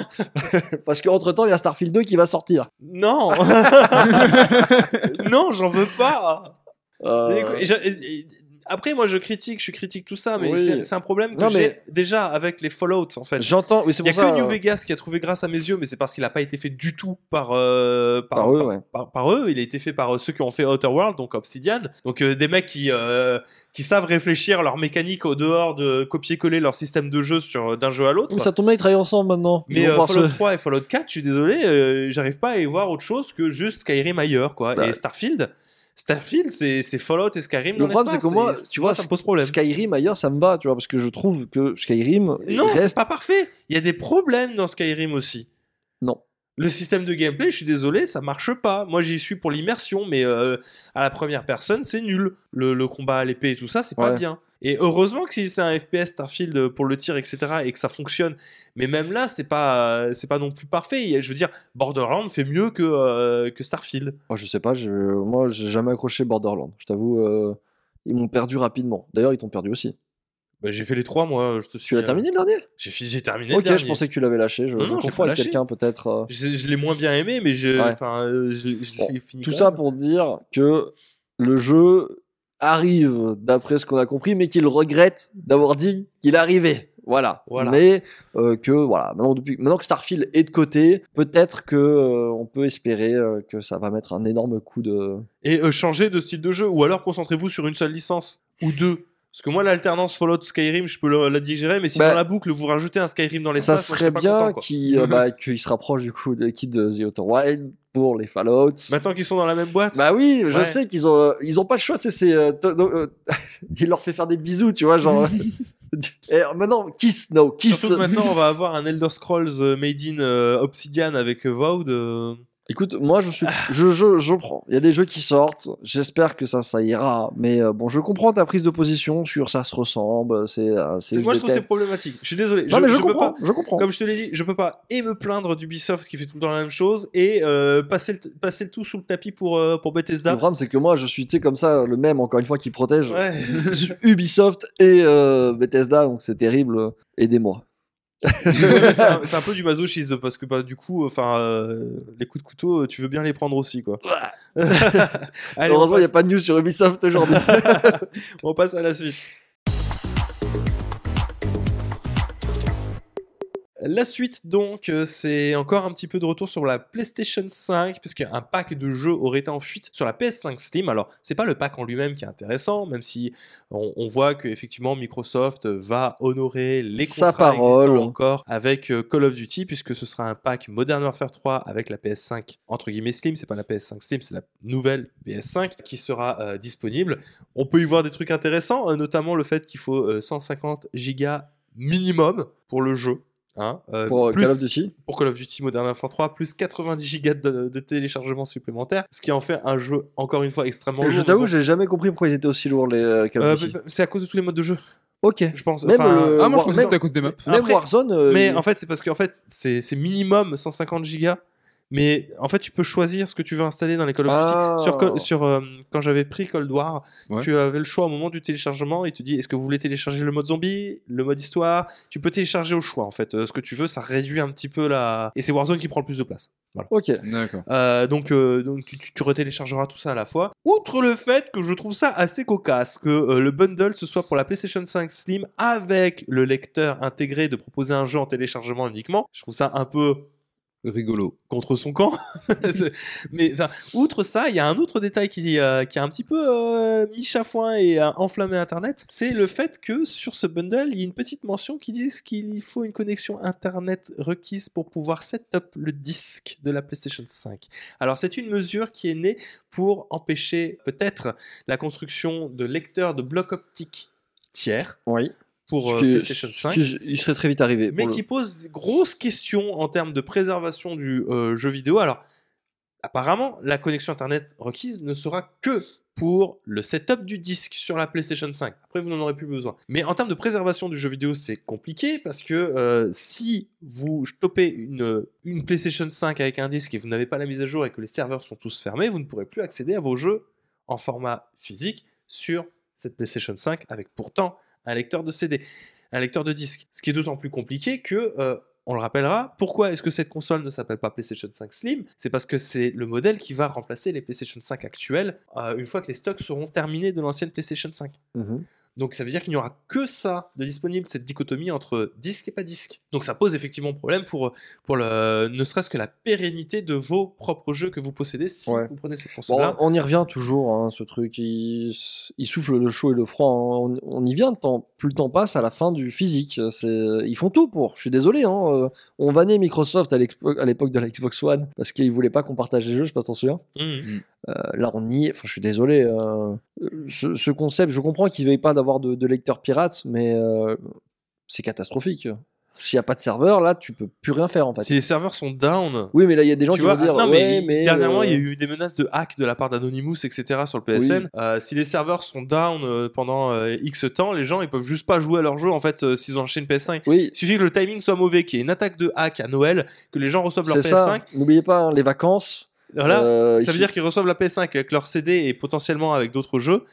Euh, peuvent pas jouer. Mhm. Les gens peuvent juste même pas acheter le jeu en démat du Même coup. pas, ouais. non mais c'est- c'est c'est le fameux genre de truc que tu, quand on te le dit là, tu fais ah c'est bon, mais euh, quand ça t'arrive sur Mais de la sûr, gueule, c'est surtout- anéanti. Surtout que des exemples qui sont vraiment arrivés. Il y en a, il y en a, eu a. plein. Il y en a eu plein, plein, plein. Donc euh, voilà, moi je trouve que c'est pas euh, pas un bon bail effectivement de la part de Sony de de, de en à voir s'ils resteront sur cette ligne. euh, Mais même au-delà de ça, le- sous-entendu derrière, ça veut dire que c'est comme les manettes, parce que ça on n'en parle pas beaucoup non plus. Hein. Ouais. Euh, mais les manettes se mettent à jour. Hein Ah, Donc, ouais. euh, je suppose que si vous jouez à des jeux avec pas le bon firmware sur euh, votre manette, pareil, ça vous empêche de jouer. Mais bon, ça, apparemment, ça a fait moins de bruit euh, sur les mises à jour de manette. Mais ça, veut, ça sous-entend aussi que le bloc optique, il peut se mettre à jour. Oui, mais tout, tout se met à jour sur cette console. Donc, euh, ça va être. euh, voilà, moi, je trouve ça un peu touchy. On va voir ce que ça pourra donner à. En tout À cas, profitez bien de votre DLC temporaire exclusif euh, sur PlayStation. Ça me fait marrer, je t'avoue. C'est la dernière année que vous aurez. voilà. On passe à la suite. La suite de nos aventures euh, podcastiennes, c'est Toujours PlayStation. Waouh. avec une, euh, un licenciement en masse. Cette fois-ci, c'est Media Molecule. Alors, on n'a pas les chiffres exacts du nombre de euh, licenciements qui ont été faits, mais c'est beaucoup. Et c'est consécutif à plein d'annonces qui ont été faites autour de Media Molecule. Il faut savoir que si euh, 2023 est une bonne année pour beaucoup de personnes, en Donc off, c'est catastrophique. Il y a énormément de licenciements qui sont de partout. On a vu Epic. Il y avait eu euh, un peu plus en amont, il y avait euh, Microsoft avec Oui. 10 000 licenciements. c'est voilà. Euh, ah si, pardon, excusez-moi. Oui, on est l'équipe de Media Molecule a perdu quand même euh, 20 personnes, donc passant de 135 à 115 Sur un effectif de. 135. Il y avait maintenant ils sont 115. Alors, sur la page Wikipédia, je vois effectif 47. je sais pas s'il y a un petit rigolo qui est passé par là. Mais alors, du coup, Media Molecule qui ont fait les? Les euh, alors récemment ils ont fait Dreams et ils ont fait les Little Big Planet. Donc, qui étaient des, des petits trucs C'est très, des, très moi, c'est des jeux que j'adore. C'est Ouais. alors c'est plus des, des, moteurs de jeux que Ouais. des jeux. Alors sauf les Little Big Planet. Dreams pour le coup c'est un moteur de jeu ludique. Mhm. Parce qu'il y a des créations de dingue qui ont été faites sur Dreams en termes Oui. de jeux vidéo et accessibles à tout le monde, que ce soit en termes de, bah, de vidéo, parce que le moteur euh, permettait des trucs vraiment beaux, belles, et des jeux. Si vous les maîtrisiez euh, et que vous maîtrisiez le code, ça fonctionnait par nœud. Ça fonctionne, mais du tonnerre, vous faisiez des trucs incroyables. Mais c'est autant ça a été un jeu qui a été salué par la critique, autant les ventes ne se sont pas retrouvées parce que c'est c'est difficile à marketer comme, euh, comme Oui. jeu Dreams. Ah, très très un difficile. peu. Et euh, ben, déjà, bah, un peu plus tôt dans l'année, il y a eu une annonce d'arrêt de support de Dreams, donc il n'y aura plus de mise à jour, et une limitation aussi des créations des joueurs à 5 gigas par personne, ce qui est peu pour des créations de, de jeux, c'est assez limitant, faut faire de la place régulièrement. Moi, ça me brise le cœur, évidemment, parce que Media Molecule, c'est un studio que j'adore, je suis un fan de Little Planet de la première heure, et euh, je vous avoue, j'ai eu beaucoup plus de difficultés avec Dreams, justement parce que j'avais plus euh, cette accroche euh, avec Sackboy, j'avais plus cette accroche simple du fait que ben, dans Little Big Planet, c'est un moteur de jeu, mais pour des jeux de plateforme sur lequel il y avait des détournements possibles pour faire d'autres styles de jeu un peu plus cassés, mais c'était surtout un, un moteur de jeu de plateforme. C'était Mario Maker avant l'heure en nettement plus développé. D'ailleurs, même, il y a des gens qui s'amusaient à faire Mario Maker dans Dream. du coup, ça, c'est rigolo, tu vois. Oui, après, je t'avoue que les, les gens qui reproduisent des jeux euh, dans Dream, je, j'ai jamais trop, euh, je préférais les expériences originales.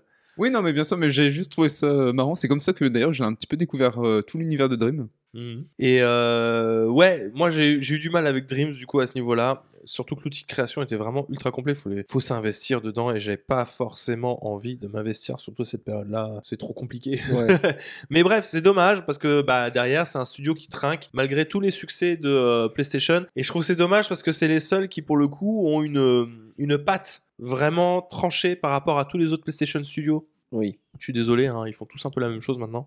Ils font tous euh, papa bourru qui, euh, Qui protège. qui protège son enfant. euh. Maintenant, c'est Peter qui protège son Miles. Ouais, non, mais, non, mais c'est un peu tu, ça. tu hein. rigoles, mais c'est totalement ça. hein. C'est euh, deux Il n'y a pas personnages. de PlayStation. Et Media Molecule, c'est vrai qu'avaient un, ils, ils- ils avaient un petit peu ce statut de presque d'ovni dans le PlayStation Studios et ça faisait du bien.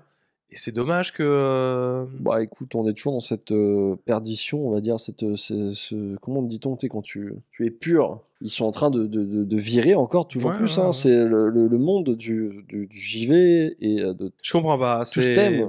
Donc euh, c'est Bon, là, en l'occurrence, il comme on a dit, il y avait des vrais problèmes derrière, mais sur le reste de l'industrie, c'est un peu compliqué. Certes, qu'il y a des vrais problèmes.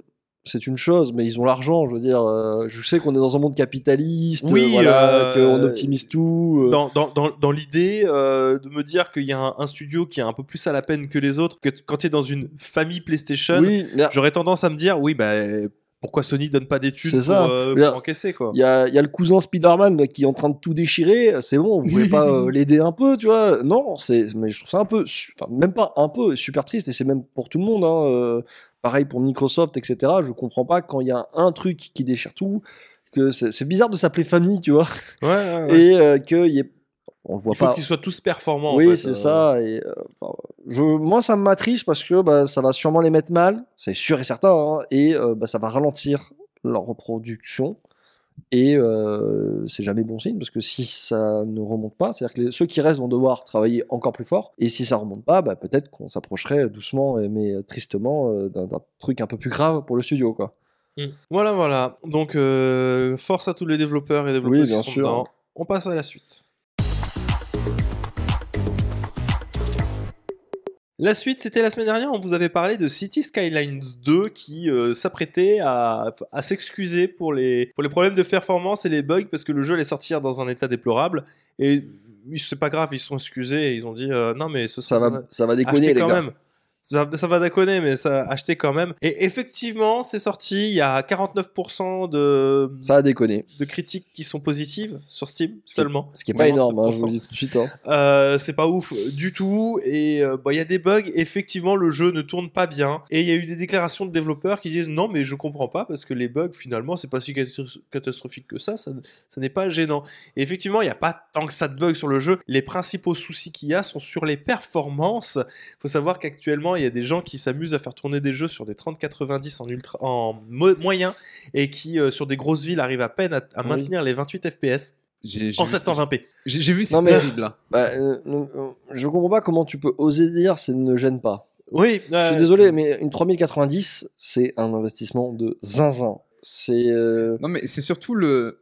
Non, mais comme il y a 49% de gens très contents, je vois pas où il y a de problème, tu vois. C'est un petit peu les, Dani- les David Goodenough, tu vois. Oh, bon, bah, le jeu, euh, ça va. Le jeu tourne, c'est déjà ça. Et, euh, et ça va plus loin, c'est qu'en mode, ils disent oui, bah alors on va faire des correctifs pour améliorer la performance avec. euh, ah bah nous, on va viser les 30 FPS stables. Hein.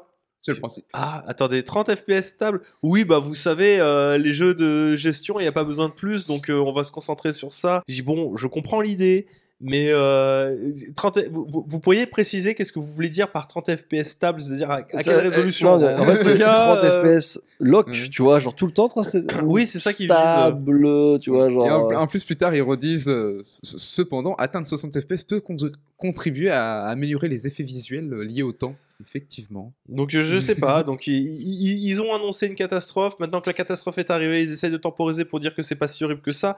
Et en même temps, t'as énormément de comment dire de, de- de vidéos qui tournent pour montrer que bah non en fait ça va pas. Enfin la- le petit elle est nulle quoi. Euh, bah, c'est dommage que ça devienne des jeux de niche, genre, euh, tu sais, à cause de ça, à cause de ce Mais gap c'est déjà technique. des jeux non, de mais niche c'est de déjà des jeux de euh. niche, mais ces genres de jeux, tu peux les lancer en mode tu veux découvrir, etc. Et tu te fais un petit plaisir et finalement tu deviens un accro. Là, le problème, c'est que tu, tu deviens pas accro à un jeu qui te demande d'avoir du matos euh, qui coûte 5000 balles, tu vois. C'est, euh, sauf quoi, si t'as le matos, quoi. Oui, sauf si t'as le matos, mais du coup, Mais ça même réduit. moi, j'ai peur de le lancer alors que j'ai quand même une 40-80. Mais arrête d'avoir peur, euh, joue, joue, Hein joue. Mais non, mais je vais, j'ai- pas envie d'y jouer. il va pas prendre feu ton PC. Bah, euh, excuse-moi, mais euh, Alors, vu les images que j'ai vues, non, on peut, on peut craindre qu'ils prennent feu, tu vois. Mais non, mais les PC ne prennent pas feu, arrêtez. tu sais pas. j'ai un peu peur. Hein, je vous Non, mais je que- comprends que ça t'angoisse, mais tu le verras vite si ton PC a un problème. euh, Mais effectivement, c'est super triste parce que c'est un jeu, moi, qui me chauffe de ouf. J'ai vraiment envie d'y jouer. Par contre, ouais, c'est sûr que de ce que je vois, effectivement, déjà que le tien, il pourrait potentiellement avoir du mal, le mien ne, ne supporterait pas ça. Et c'est dommage parce que bah, euh, ça fait partie de ces jeux où tu as envie d'avoir les graphismes maximum, tu as envie de passer en x3 pour la vitesse, tu vas voir ta ville. Bah, comme n'importe Je comprends pas oui. ce. Oui, alors le x3 pour la ville, tu l'oublies, je crois. Ah oui, non, mais, oui, non, mais c'est ça, parce que moi, je joue pas au x1, ça existe pas, c'est full speed. Oui, donc ça va être compliqué le x3 sur City Skyline, je pense. hein. Oui, bah, euh, effectivement. À moins que tu aies une, un SLI euh, 4090, euh, et encore, Mais je- 60 Go de RAM. mais je- je- Alors moi, la question que je me pose tout le temps, c'est quand il y a des problèmes de performance pareils, enfin, comment ils ont fait les développeurs pour tester le jeu, le Q&A, le... Bah, quand ben, ils l'ont développé euh, Justement, ils l'ont développé en 720p. Non, je pense juste qu'il y a un build spécifique, très poussé, qui fait tourner le jeu, et qu'il est, le jeu est optimisé pour ce build particulier. Ah. Tu vois, du matos vraiment très, très, très précis. Genre entre vraiment, c'est le CPU Oui, avec voilà. la carte graphique, avec... cette RAM particulière, réglée sur cette fréquence. Je pense que c'est ça. Le problème, c'est que il faut faire l'optimisation. le, aucun jeu, n'a- aucun studio n'aurait les, on va dire, les couilles de dire. Alors voilà, c'est que ça. C'est euh, si vous voulez jouer correctement au lancement, il vous faut ça, ça, ça. ça- ok, c'est 3000 balles d'investissement en fait. Ton qu'il n'est pas sorti sur Xbox, je crois, le jeu. Faut- Non, il n'est pas sorti. Euh, non, parce qu'ils ont retardé les sorties euh, consoles. D'accord. Bah, heureusement. euh, Parce que Ouais, là, heureusement. Parce que là, la Xbox, effectivement, peut-être que la Xbox prendrait feu. Le PC, je suis pas sûr, mais la Xbox, oui. Donc voilà, à suivre. Mais bon, c'est un peu triste tout euh, pour ceux qui, euh, qui espéraient faire leurs vacances, euh, leurs vacances euh, sur ce jeu. Et bah, ça sera les vacances d'hiver. euh, Ouais, ou bah, je suis on pas sûr, hein, peut-être d'été. Hein. Plus les vacances d'été. Parce que coup. moi, ce que je vois là, c'est un mec qui a une Ryzen 9 3000, euh, 3000, non, 39 000, j'arrive plus à voir, excusez-moi, je, je vois plus rien, qui a une RTX 2080 et 64 Go de RAM. Le mec, il rame. Ouais. C'est terrifiant. On dirait un jeu bah, de 2014, à la limite, tu vois.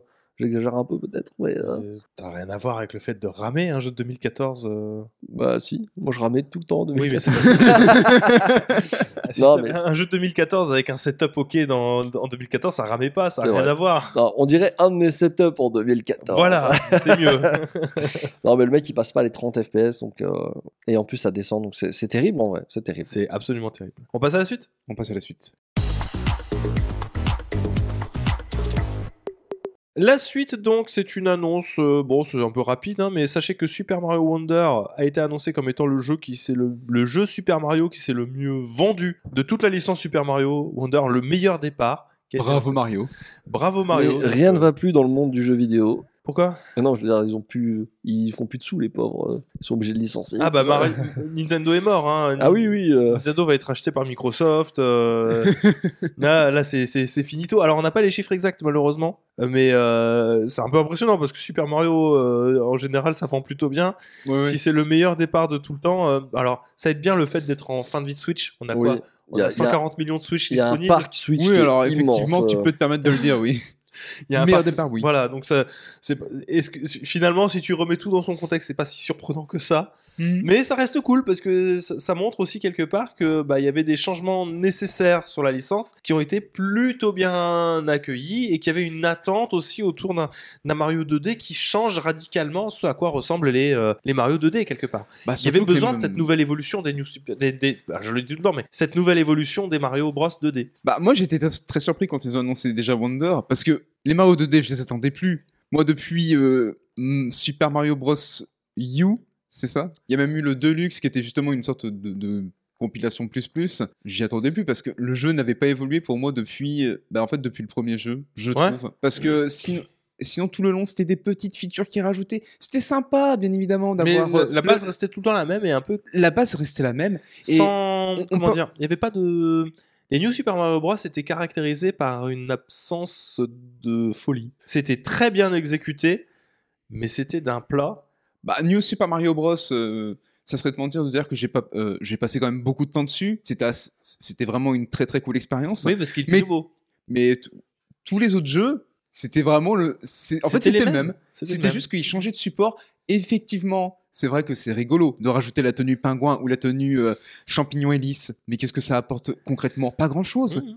Même les features ne changeraient pas. Je ne parlerai pas de la catastrophe New Super Mario Bros 2 qui. Je, je, vois pas l'intérêt d'avoir une fleur pièce pour récolter des pièces Et Si- plus de vie et avoir plus de vie. En fait, le... il y avait qu'un seul intérêt qui était bien dans le jeu, c'était le défi pièce où justement, en 10 minutes, tu dois essayer de récolter le plus de pièces. Il faut aimer, moi personnellement j'aimais bien, euh, mais euh, le jeu ne tournait que autour de ces défis, tu vois Que autour de ce contre-la-montre. Alors moi je me disais c'est bon c'est la fin des Mario 2D et même s'ils en ressortent un bon bah les gens achèteraient mais moi ça ne m'intéressera pas parce que pour moi il n'y aura pas eu d'évolution et bah voir que il y a Ma- Mario Wonder qui, arrive et qui dit bah, on, a tout revu, on a apporté beaucoup plus de folie, comme tu l'as euh, détaillé tout à l'heure.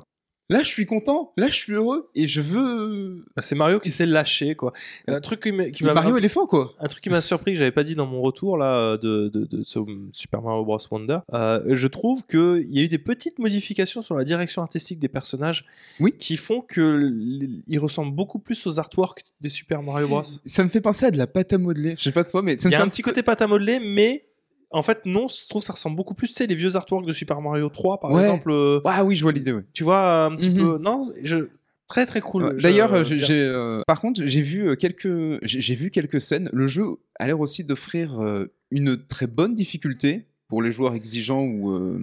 Alors, sur, le côté de la difficulté, c'est un peu euh, partagé. Euh, Il y en a qui disent que c'est trop facile, il y en a qui... Non, il y en a beaucoup qui disent que c'est trop facile. Moi, je trouve pas... Enfin, je suis pas un habitué... Je suis pas un gros joueur de Mario.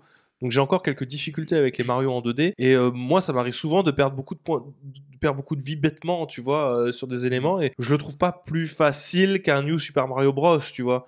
Oui. Et les, les Mario 3D, euh, Odyssey est facile, sauf sur les niveaux de fin.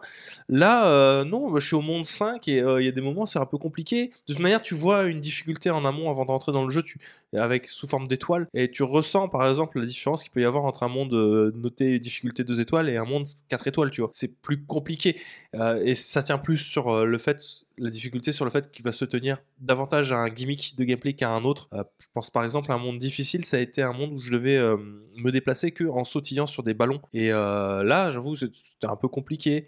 Euh, Il y a des mondes de- du, du trou, du vrai, vrai monde de fin qui sont vraiment difficiles aussi. En tout cas, c'est très attrayant au niveau. euh, franchement, visuellement, c'est très attrayant. ouais. Et euh, t'as qu'une seule envie, franchement, c'est de continuer l'aventure sans t'arrêter. Du coup, tout va bien. Dans le meilleur des mondes pour Nintendo, on peut passer à la suite. Notre dernière news, donc, c'est le rapport du sel, donc le... qui n'a rien à voir avec, par exemple, le sel de mer La selle ou la selle quand vous faites caca. Oui. ou la selle de cheval. La selle de cheval. Non, c'est le syndicat euh, du jeu vidéo, je sais plus quoi, c'est quoi le nom exactement. euh, un syndicat et éditeur, je sais plus. Bref, euh, un ensemble de sondages qui a été fait pour nous montrer l'état euh, du jeu vidéo en 2023 en France, avec euh, quelques petites, comment dire, informations croustillantes à mettre entre, comment dire, à, à- à, vite canaliser, hein, parce que euh, notamment on apprend que les joueurs et les joueuses ont en moyenne 38 ans, donc euh, euh, 36 pour les hommes, 39 pour les femmes en moyenne, Ouais. Euh, en sachant qu'on ne prend pas en compte les enfants de moins de 10 ans. Donc dont- ça, ça, ça ruine pas mal ça- les ça stats. ruine pas mal les stats parce que des enfants de moins de 10 ans qui jouent, euh, il y en a beaucoup. Oui. beaucoup plus que ce que vous pouvez penser. Donc euh, ça reste malgré tout intéressant sur l'état du marché, plus que sur, euh, je trouve en tout cas, la répartition des joueurs. Bon, si quand même, c'est un média qui, est, qui a quasi parité parfaite puisqu'il y a euh, 48% de joueuses pour 52% de joueurs, ce qui, euh, bah, c'est cool en vrai. Euh, tu vois que par contre, c'est différent. hein. Les, femmes jouent plus aux jeux dits casuels, entre guillemets. hein. Je, je sors les, les titres. euh, C'est les statistiques. par les hein. statistiques. hein. C'est pas, n'y voyez pas de jugement de valeur. Et euh, davantage sur mobile, là où les hommes sont plus sur, nettement plus sur console. tu vois. Oui. Ah, Après, sur jeux mobiles, euh, quand on parle de jeux casuels, on, on pense tout de suite, en fait, actuellement, c'est plus les jeux Genshin, etc., qui ont un succès assez insolent sur, sur support mobile notamment. Donc euh, je vous invite à aller regarder tout ça. On apprend aussi que le marché physique en France s'en sort plutôt bien. Oui, avec Euh, 3 points en hausse d'ailleurs. 3 points de hausse par rapport à l'année dernière, avec euh, notamment des petits chiffres qui nous rappellent que euh, bah, si les gens jouent en physique, bah, c'est pour le plaisir de l'objet. Oui. Plus 5 points par rapport à l'année dernière. Euh, toujours en deuxième, c'est la possibilité de le revendre en- ensuite. Donc Ouais. ça, c'est un truc qui fonctionne toujours pour le physique, hein, qu'on le veuille Un ou pas aspect financier du coup. hein. pouvoir les échanger ou les prêter à des amis. Et alors le point que j'avais pas vu venir et que c'est vrai qu'on on- on en parle, c'est le truc on en parle jamais quand on veut donner des argumentaires pour euh, le jeu physique, c'est bah euh, si je veux faire un cadeau, c'est quand même mieux qu'une carte cadeau quoi. Oui, oui. Ah oui. tu vois donc Non, mais largement, le, oui. le côté physique par rapport à l'année dernière a gagné plus 5 points sur le fait de pouvoir euh, bah, offrir des jeux. Et aussi le, le- la question du stockage qui par rapport à l'année dernière a gagné plus 6 points parce que si le physique fonctionne bien, c'est parce que les gens ont moins de stockage disponible sur leur console. C'est insuffisant. Donc c'est vrai qu'il y a un gros problème de stockage. Et quand tu vois des Call of Duty Modern Warfare 3 à euh, 150 Go plus 90 Go de téléchargement, oui, bah t'as presque la moitié de ton SSD de ta C'est PS5 ça, qui est rempli quoi, euh, avec juste un jeu. Pour peu que tu aies une connexion qui soit pas optimale, ce qui est euh, assez récurrent en France. hein, le- Et le- euh, non, mais c'est Oui, même oui, ouf, c'est les si, si admettons t'es un, un joueur, on va dire le plus normie au monde. C'est-à-dire que toi, t'as une PS5, tout ce que tu veux jouer, c'est Call of FIFA et euh, Call of FIFA GTA et euh, ponctuellement, tu te fais un petit Red Dead quand ça sort ou quoi que ce soit. Mm. Entre Call of FIFA et GTA 5, euh, t'as- t'as pas de place en fait pour ces trois jeux sur ton SSD. T'as juste pas de place. Parce que ces trois jeux-là prennent tous plus de 150 gigas à l'installation. Plus les éventuels téléchargements, plus les vidéos que tu pourrais tourner dessus, etc. Oui, parce que ouais. vu que c'est des consoles qui se tournent du côté Media Center de la force, avec des options de partage de vidéos, d'images, etc. oui, qui sont tendance à appuyer sur le bouton Redirect. tu Voilà, ça prend de la place. Et oui, effectivement, l'un des plus gros freins au dématérialisé, c'est la mémoire, parce que c'est pas, c'est pas, comment dire, tu pourrais me dire, tu pourrais supprimer, faire de la place, et mais c'est contre, tu vois, il y a que trois jeux. Admettons que sur trois jeux, ce soit les trois seuls jeux que tu fasses des roulements, tu vas pas t'amuser à retélécharger, même si t'es fibré, GTA 5 à chaque fois que tu veux y jouer. Oui. Tu vois, tu vois ce que je veux dire Tu vas pas t'amuser à faire ça. Tu vas pas euh, juste laisser un jeu installé, désinstaller et réinstaller un autre à chaque fois. Bah, c'est ce que C'est je fais. pénible. Moi, c'est ce que je fais. C'est ce que tu fais. Oui, je suis tout le temps full. Je suis obligé peut-être d'entendre me dire allez, qui c'est que je sacrifie? Oui, mais je- tu les sacrifies, mais tu, tu y retournes après? Bah, des fois, oui, je les retélécharge plus Oui, mais c'est pas c'est pas des jeux de 150 à 180 Ah gigas. Euh, c'est des c'est des petits jeux sur le Game Pass. Euh, c'est quoi? C'est 20 gigas maximum. Bah, euh, Et quand t'es fibré, 20 gigas, ça va. C'est c'est l'affaire de 10 minutes, quoi. oui. C'est pas c'est pas 150 gigas. Moi, je suis désolé, mais euh, des GTA, etc. Quand euh, je veux y jouer, il faut vraiment que je prévoie en amont que je vais les installer, alors même que je suis fibré. Oui, bah pareil. Bah, j'ai- joué à Red Dead Redemption 2 il y a pas longtemps. Je peux dire que ça a été long. Et en plus, toi, tu l'as en physique. Oui, Et alors, putain, euh, l'installation du data euh, CD, c'est méga long. Hein. bah surtout, oui, en plus, il faut changer les disques et tout. C'est assez relou, mais euh, bon, euh, je, on, on est toujours à cette, on y revient à chaque fois. Moi, le, on va dire, le numérique ne me dérange pas à partir du moment où je peux le stocker correctement, tu vois. Et le problème, c'est que le stockage aujourd'hui, c'est euh, c'est pas, je vais pas dire un luxe non plus, mais c'est une option de luxe, tu vois. Avoir un bon stockage, il n'est pas de base sur la console. Il faut que tu prennes un truc à côté, toujours. Si tu veux pouvoir enregistrer tes, tes gameplays, les partager, pouvoir, enfin, tous ces trucs, on va dire, standards, Et généralement, en plus, si tu veux le... un bon stockage, c'est généralement le, la moitié prix de la console. Alors, on va pas s'étaler sur tous les chiffres parce qu'on n'a pas forcément euh, l'envie ni le temps de le faire. Oui. Je vais m'attarder peut-être sur deux slides que je trouvais hyper intéressants à analyser, enfin à, à- à voir, à constater. La première, c'est de voir que les joueurs de jeux vidéo ont une tendance à davantage consommer de manière plus générale, à davantage profiter de biens culturels que les autres, que la, que la populace. Genre, euh, un, un joueur de jeux vidéo va plus souvent au cinéma, va plus souvent au théâtre, va plus souvent regarder euh, une exposition dans un musée, va faire plus de sport On y arrive, les- gars. Les va aller plus souvent au concert que le reste de la population qui ne joue pas. On devient euh, les. euh, Les Ubermen. les Les cool kids. non, mais euh, c'est. euh, à l'époque, on était les, les mecs un peu sales, euh, ceux qui sortent pas, ceux qui font rien, ceux qui sont pas cultivés. Alors il y a un milliard de moyens de voir, de, de faire. Il y, a- y a un milliard d'autres moyens de pouvoir lire ces oui, ce chiffres-là. truc. euh, J'en suis d'accord. Moi, ce que je lis, c'est que, en tout cas, la conclusion que je peux en apporter, c'est que la pratique du jeu vidéo est associé à plein de trucs. est associé, pas forcément associé, mais euh, est un moyen de t'ouvrir les portes de la culture. Bah, bien sûr. Plus bah, que ce que certains euh, pourraient te dire, les, euh, les Jean-Michel, oui, il faut lire, etc., sur, euh, à la télé. Morandini, là. les Morandini, machin truc, mes couilles, euh, ou Hanouna, etc., qui te disent que les jeux vidéo sont un problème. Oui. En fait, non, euh, jouer aux jeux vidéo, c'est un moyen de vous ouvrir Bah, bien sûr. toute mais, la culture. euh, Et ça se voit statistiquement parce que bah, on va plus au cinéma, on va plus au musée, on fait plus de sport, on va plus souvent à un concert, on va plus souvent au théâtre Voilà. Ça, c'est dit. que le reste de la population Voilà. qui passe son temps. Euh...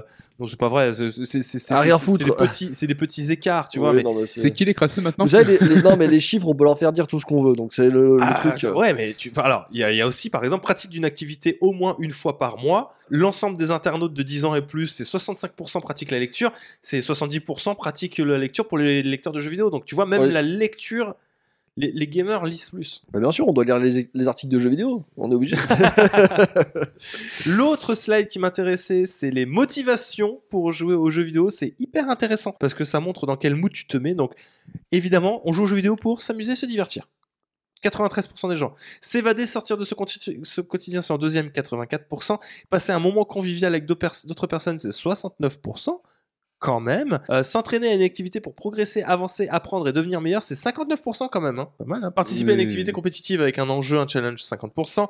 Participer à une activité qui bénéficie des dernières avancées technologiques, 46%. Appartenir à un groupe ou une communauté, c'est 33%. C'est pas si vénère que ça, hein, le sentiment d'appartenance à un groupe, quand tu euh, joues à des jeux en vidéo. même temps, on se fait la guerre en permanence. Donc, Je euh, pense que c'était plus fort avant et que maintenant que le, le jeu vidéo est un médium très démocratisé, il n'y a pas besoin de se sentir appartenir à un groupe en sachant que c'est une pratique socialement très- acceptée. Quoi. Oui, c'est ça. Oui, c'est- voilà. On va dire globalement socialement accepté. Euh, T'as pas besoin de te sentir appartenir à un groupe si finalement tout le monde le fait. Quoi. Donc, euh, sauf peut-être sur certains jeux, je pense. C'est peut-être pour ça qu'il y a encore des, des résistances. euh.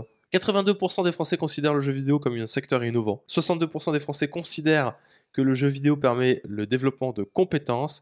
77% des Français considèrent que les jeux vidéo sont créés par des artistes. 73% des Français considèrent le jeu vidéo comme un loisir pour toute la famille. Et 63% des Français considèrent le jeu vidéo comme une activité positive. Il y a quand même euh, 47% de non 37% de Français qui considèrent que c'était pas une activité positive le jeu vidéo. hein.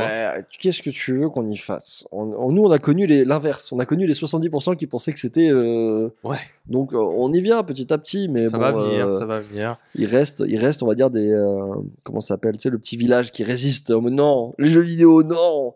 Par contre, en attendant, bah écoute, nous on va voir la symphonie euh, orchestrale Final Fantasy. euh, je veux dire, euh, Oui, alors pour, pour- je vais re- re- revenir là-dessus euh, pour vous dire à quel point c'est bénéfique. Nous, on a été l'orchestre de Leorzan Symphony, qui est donc euh, l'orchestre de la BBC, qui s'est occupé de ça. Et euh, ils étaient tous graves surpris. Ils ont jamais connu des engouements pareils. Genre, ils ont eu une standing ovation, on va à dire, chaque par chanson. chapitre. C'était. Quasiment à Oh chaque là chanson. là. Je te jure, il y en a, ils se bouchaient les oreilles, mais en mode, ils souriaient, donc ça se voit qu'ils étaient ils contents, étaient mais. euh, choqués de l'engouement du public pour les musiques. Mais c'est Et, trop bien. euh, et, et- et du coup, je pense que ça leur a fait du bien de se dire qu'ils font quelque chose Bah non, en fait, qui je- peut avoir cet engouement populaire. tu Oui, vois. c'est ça. Bah oui, c'est- mais peut-être s'ils avaient des doutes en mode, regardez, euh, on évolue, peut-être que la musique classique, enfin, le- les orchestres, etc., ça va se perdre petit à petit. Non, finalement, en fait, il suffit juste d'adapter Ouais. ce qui peut. Alors, les classiques restent les classiques, bien entendu. Bien sûr. Mais euh, il y a une porte pour les, les orchestres, faire des musiques de jeux vidéo. C'est un truc, le, le Seigneur des Anneaux, enfin, tout, hein, le- tous les il y a un média hein, général, il y a un public pour ça. Il y a un public pour ça, et en vrai, il faudrait pas le sous-estimer. Je pense qu'ils l'ont, ils l'ont bien vu, bien qu'on est peut-être un peu plus sauvage que, euh, que euh, on va dire, euh, la base, le corps de. de... Bah, c'est surtout que c'est un truc, ce genre de concert philharmonique, oui, quand c'est de la musique classique, c'est un truc qui est connoté très bourgeois. Et, euh, et qui, qui c'est pas un truc démocratisé Oui. du tout. Oui, c'est vrai qu'on a, on a cette euh, sensation un peu, oui, c'est pas accessible et tout. Voilà. finalement, bon. euh, Et là, ils se sont rendus compte bah, qu'ils pouvaient. En fait, c'était des rockstars, quoi. Les, les, les gars, ils étaient accueillis Ah oui, comme des oui, rockstars, quoi, les- le, dans le concert. Le mec, il y a un mec qui venait mettre son, le micro, juste, sais, le, le pied du micro, il était applaudi. Je veux dire, lui, lui, il a dit, mais qu'est-ce qui se passe? Merci pour le micro Donc c'était, oui, non, mais euh, c'est- c'était, c'est- pour moi, il y a, y a un truc, on, on est à la croisée des chemins, entre guillemets, et euh, c'est génial parce que, bah, il y a peut-être certains qui s'en inquiétaient. euh, Mmh. j'ai envie de devenir musicien, j'ai envie de jouer dans un orchestre, etc. Est-ce que euh, ça peut fit totalement, totalement euh, Moi maintenant, bon, j'ai- c'était le premier, c'est le deuxième. J'ai fait Kingdom Hearts, Ouais, moi aussi. Final Fantasy, et Moi, en- j'avais fait aussi euh, un concert de. hum, Je sais plus comment est-ce qu'il s'appelait, mais il faisait des reprises de films et de, euh, de séries télé. Et Ouais. J'avais eu le Mandalorian en concert philharmonique. Là. Oh mais là. c'est en vrai c'est ouf ici, mais si- je crois ça, ça fait que rêver, si l'occasion se si l'occasion se représente, je, enfin je le ferai. Donc finalement, tu vois, les stats ne mentent pas, euh, ça donne envie. Alors que moi, je suis pas je suis pas client de ce genre de truc à la J'ai base. eu un hein. Lelelei de Witcher 3 Oh là là, mec, en Philharmonique, mon gars. avec les corps et tout là Ouais. derrière. Oh là Mais surtout qui, faisait, qui était juste là, qui faisait juste.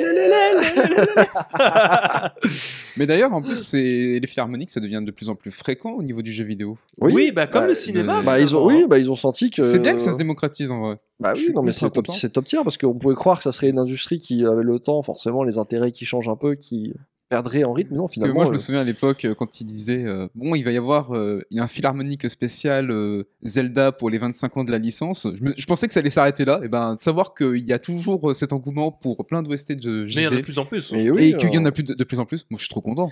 Mais c'est parce que surtout les, les créateurs de musique dans le jeu vidéo sont de plus en plus reconnus aussi comme des vrais compositeurs. Oui, tu vois. Genre vraiment. hein. Avant c'était juste des. Oh, tu fais des musiques de C'est jeux des mecs vidéo. qui bidouillent euh, Oh, tu leur truc et tout. Tu fais euh. des bip bip dans ton jeu. tu sais. Maintenant, tu, tu vois que c'est aussi des mecs qui s'y connaissent en musique et qui sont capables de pouvoir euh, avoir une idée globale de comment s'harmonisent des instruments dans un orchestre. Ah, c'est des vois. compositeurs, Ouais. ça, c'est des... ils savent très bien ce qu'ils font, tu vois. Ce qu'elle euh, nous l'avait dit, hein, euh, son père, il était très heureux en fait d'être présent là parce que son père était membre du conseil de. Alors, de- il a de été BBC, entraîné par un mec, Ouais. justement, du euh, trompettiste de la BBC. Ouais. Parce que lui, il son père a travaillé à la NHK, c'est ça? Mhm. Ja- euh, à Tokyo, et qu'il a, il a finalement il revenait à un endroit où euh, c'était cet orchestre qui avait formé son père finalement, et que son père, je suppose, lui a transmis. euh, L'amour de la musique. Voilà. que, euh, Oui. c'est un peu la, la boucle. Quelque part, euh, bouclée, si, ouais. on, si on veut faire, euh, si on veut tracer une ligne, euh, c'est euh, grâce à l'orchestre philharmonique de la De la BBC, BBC. que vous avez des super musiques dans FF14, quoi. En gros, Un peu, voilà, Oui, si oui, on veut faire sûr. un truc assez simple. Si Mais voilà. un, un Donc, truc vraiment simpliste. Super content sur ce point. Moi, je j'y retournerai. On a dévié un peu, mais j'y retournerai. Bref, merci beaucoup d'avoir suivi toutes ces actualités avec nous. J'espère que vous avez passé un bon moment. J'espère que ça s'est bien passé pour toi, Victor. oui, ça va. J'ai un peu faim. Parce que bon, il est quand même midi J'espère que 25. ça s'est bien passé aussi pour toi. Bon, très cher Brandon. Moi, je faim, mais ça va. Ok, bah on va aller Non, manger. tu peux pas avoir faim alors que j'ai faim. Il y a un- une règle. Non, il y, a y un équilibre à Oui. avoir au bout d'un moment, sinon après, Un peu on- fatigué, Voilà. mais ça va. sinon le monde s'écroule sur lui-même. C'est ça. Si on est deux à avoir faim en Et même ben, temps, je suis fatigué. ah, tout va bien, tout va bien. Tu Du protèges. coup, j'ai rien le droit d'être moi. Super. Euh, mais du coup, on vous dit à la prochaine et euh, bah, d'ici deux- là, ciao. Bisous. Ciao.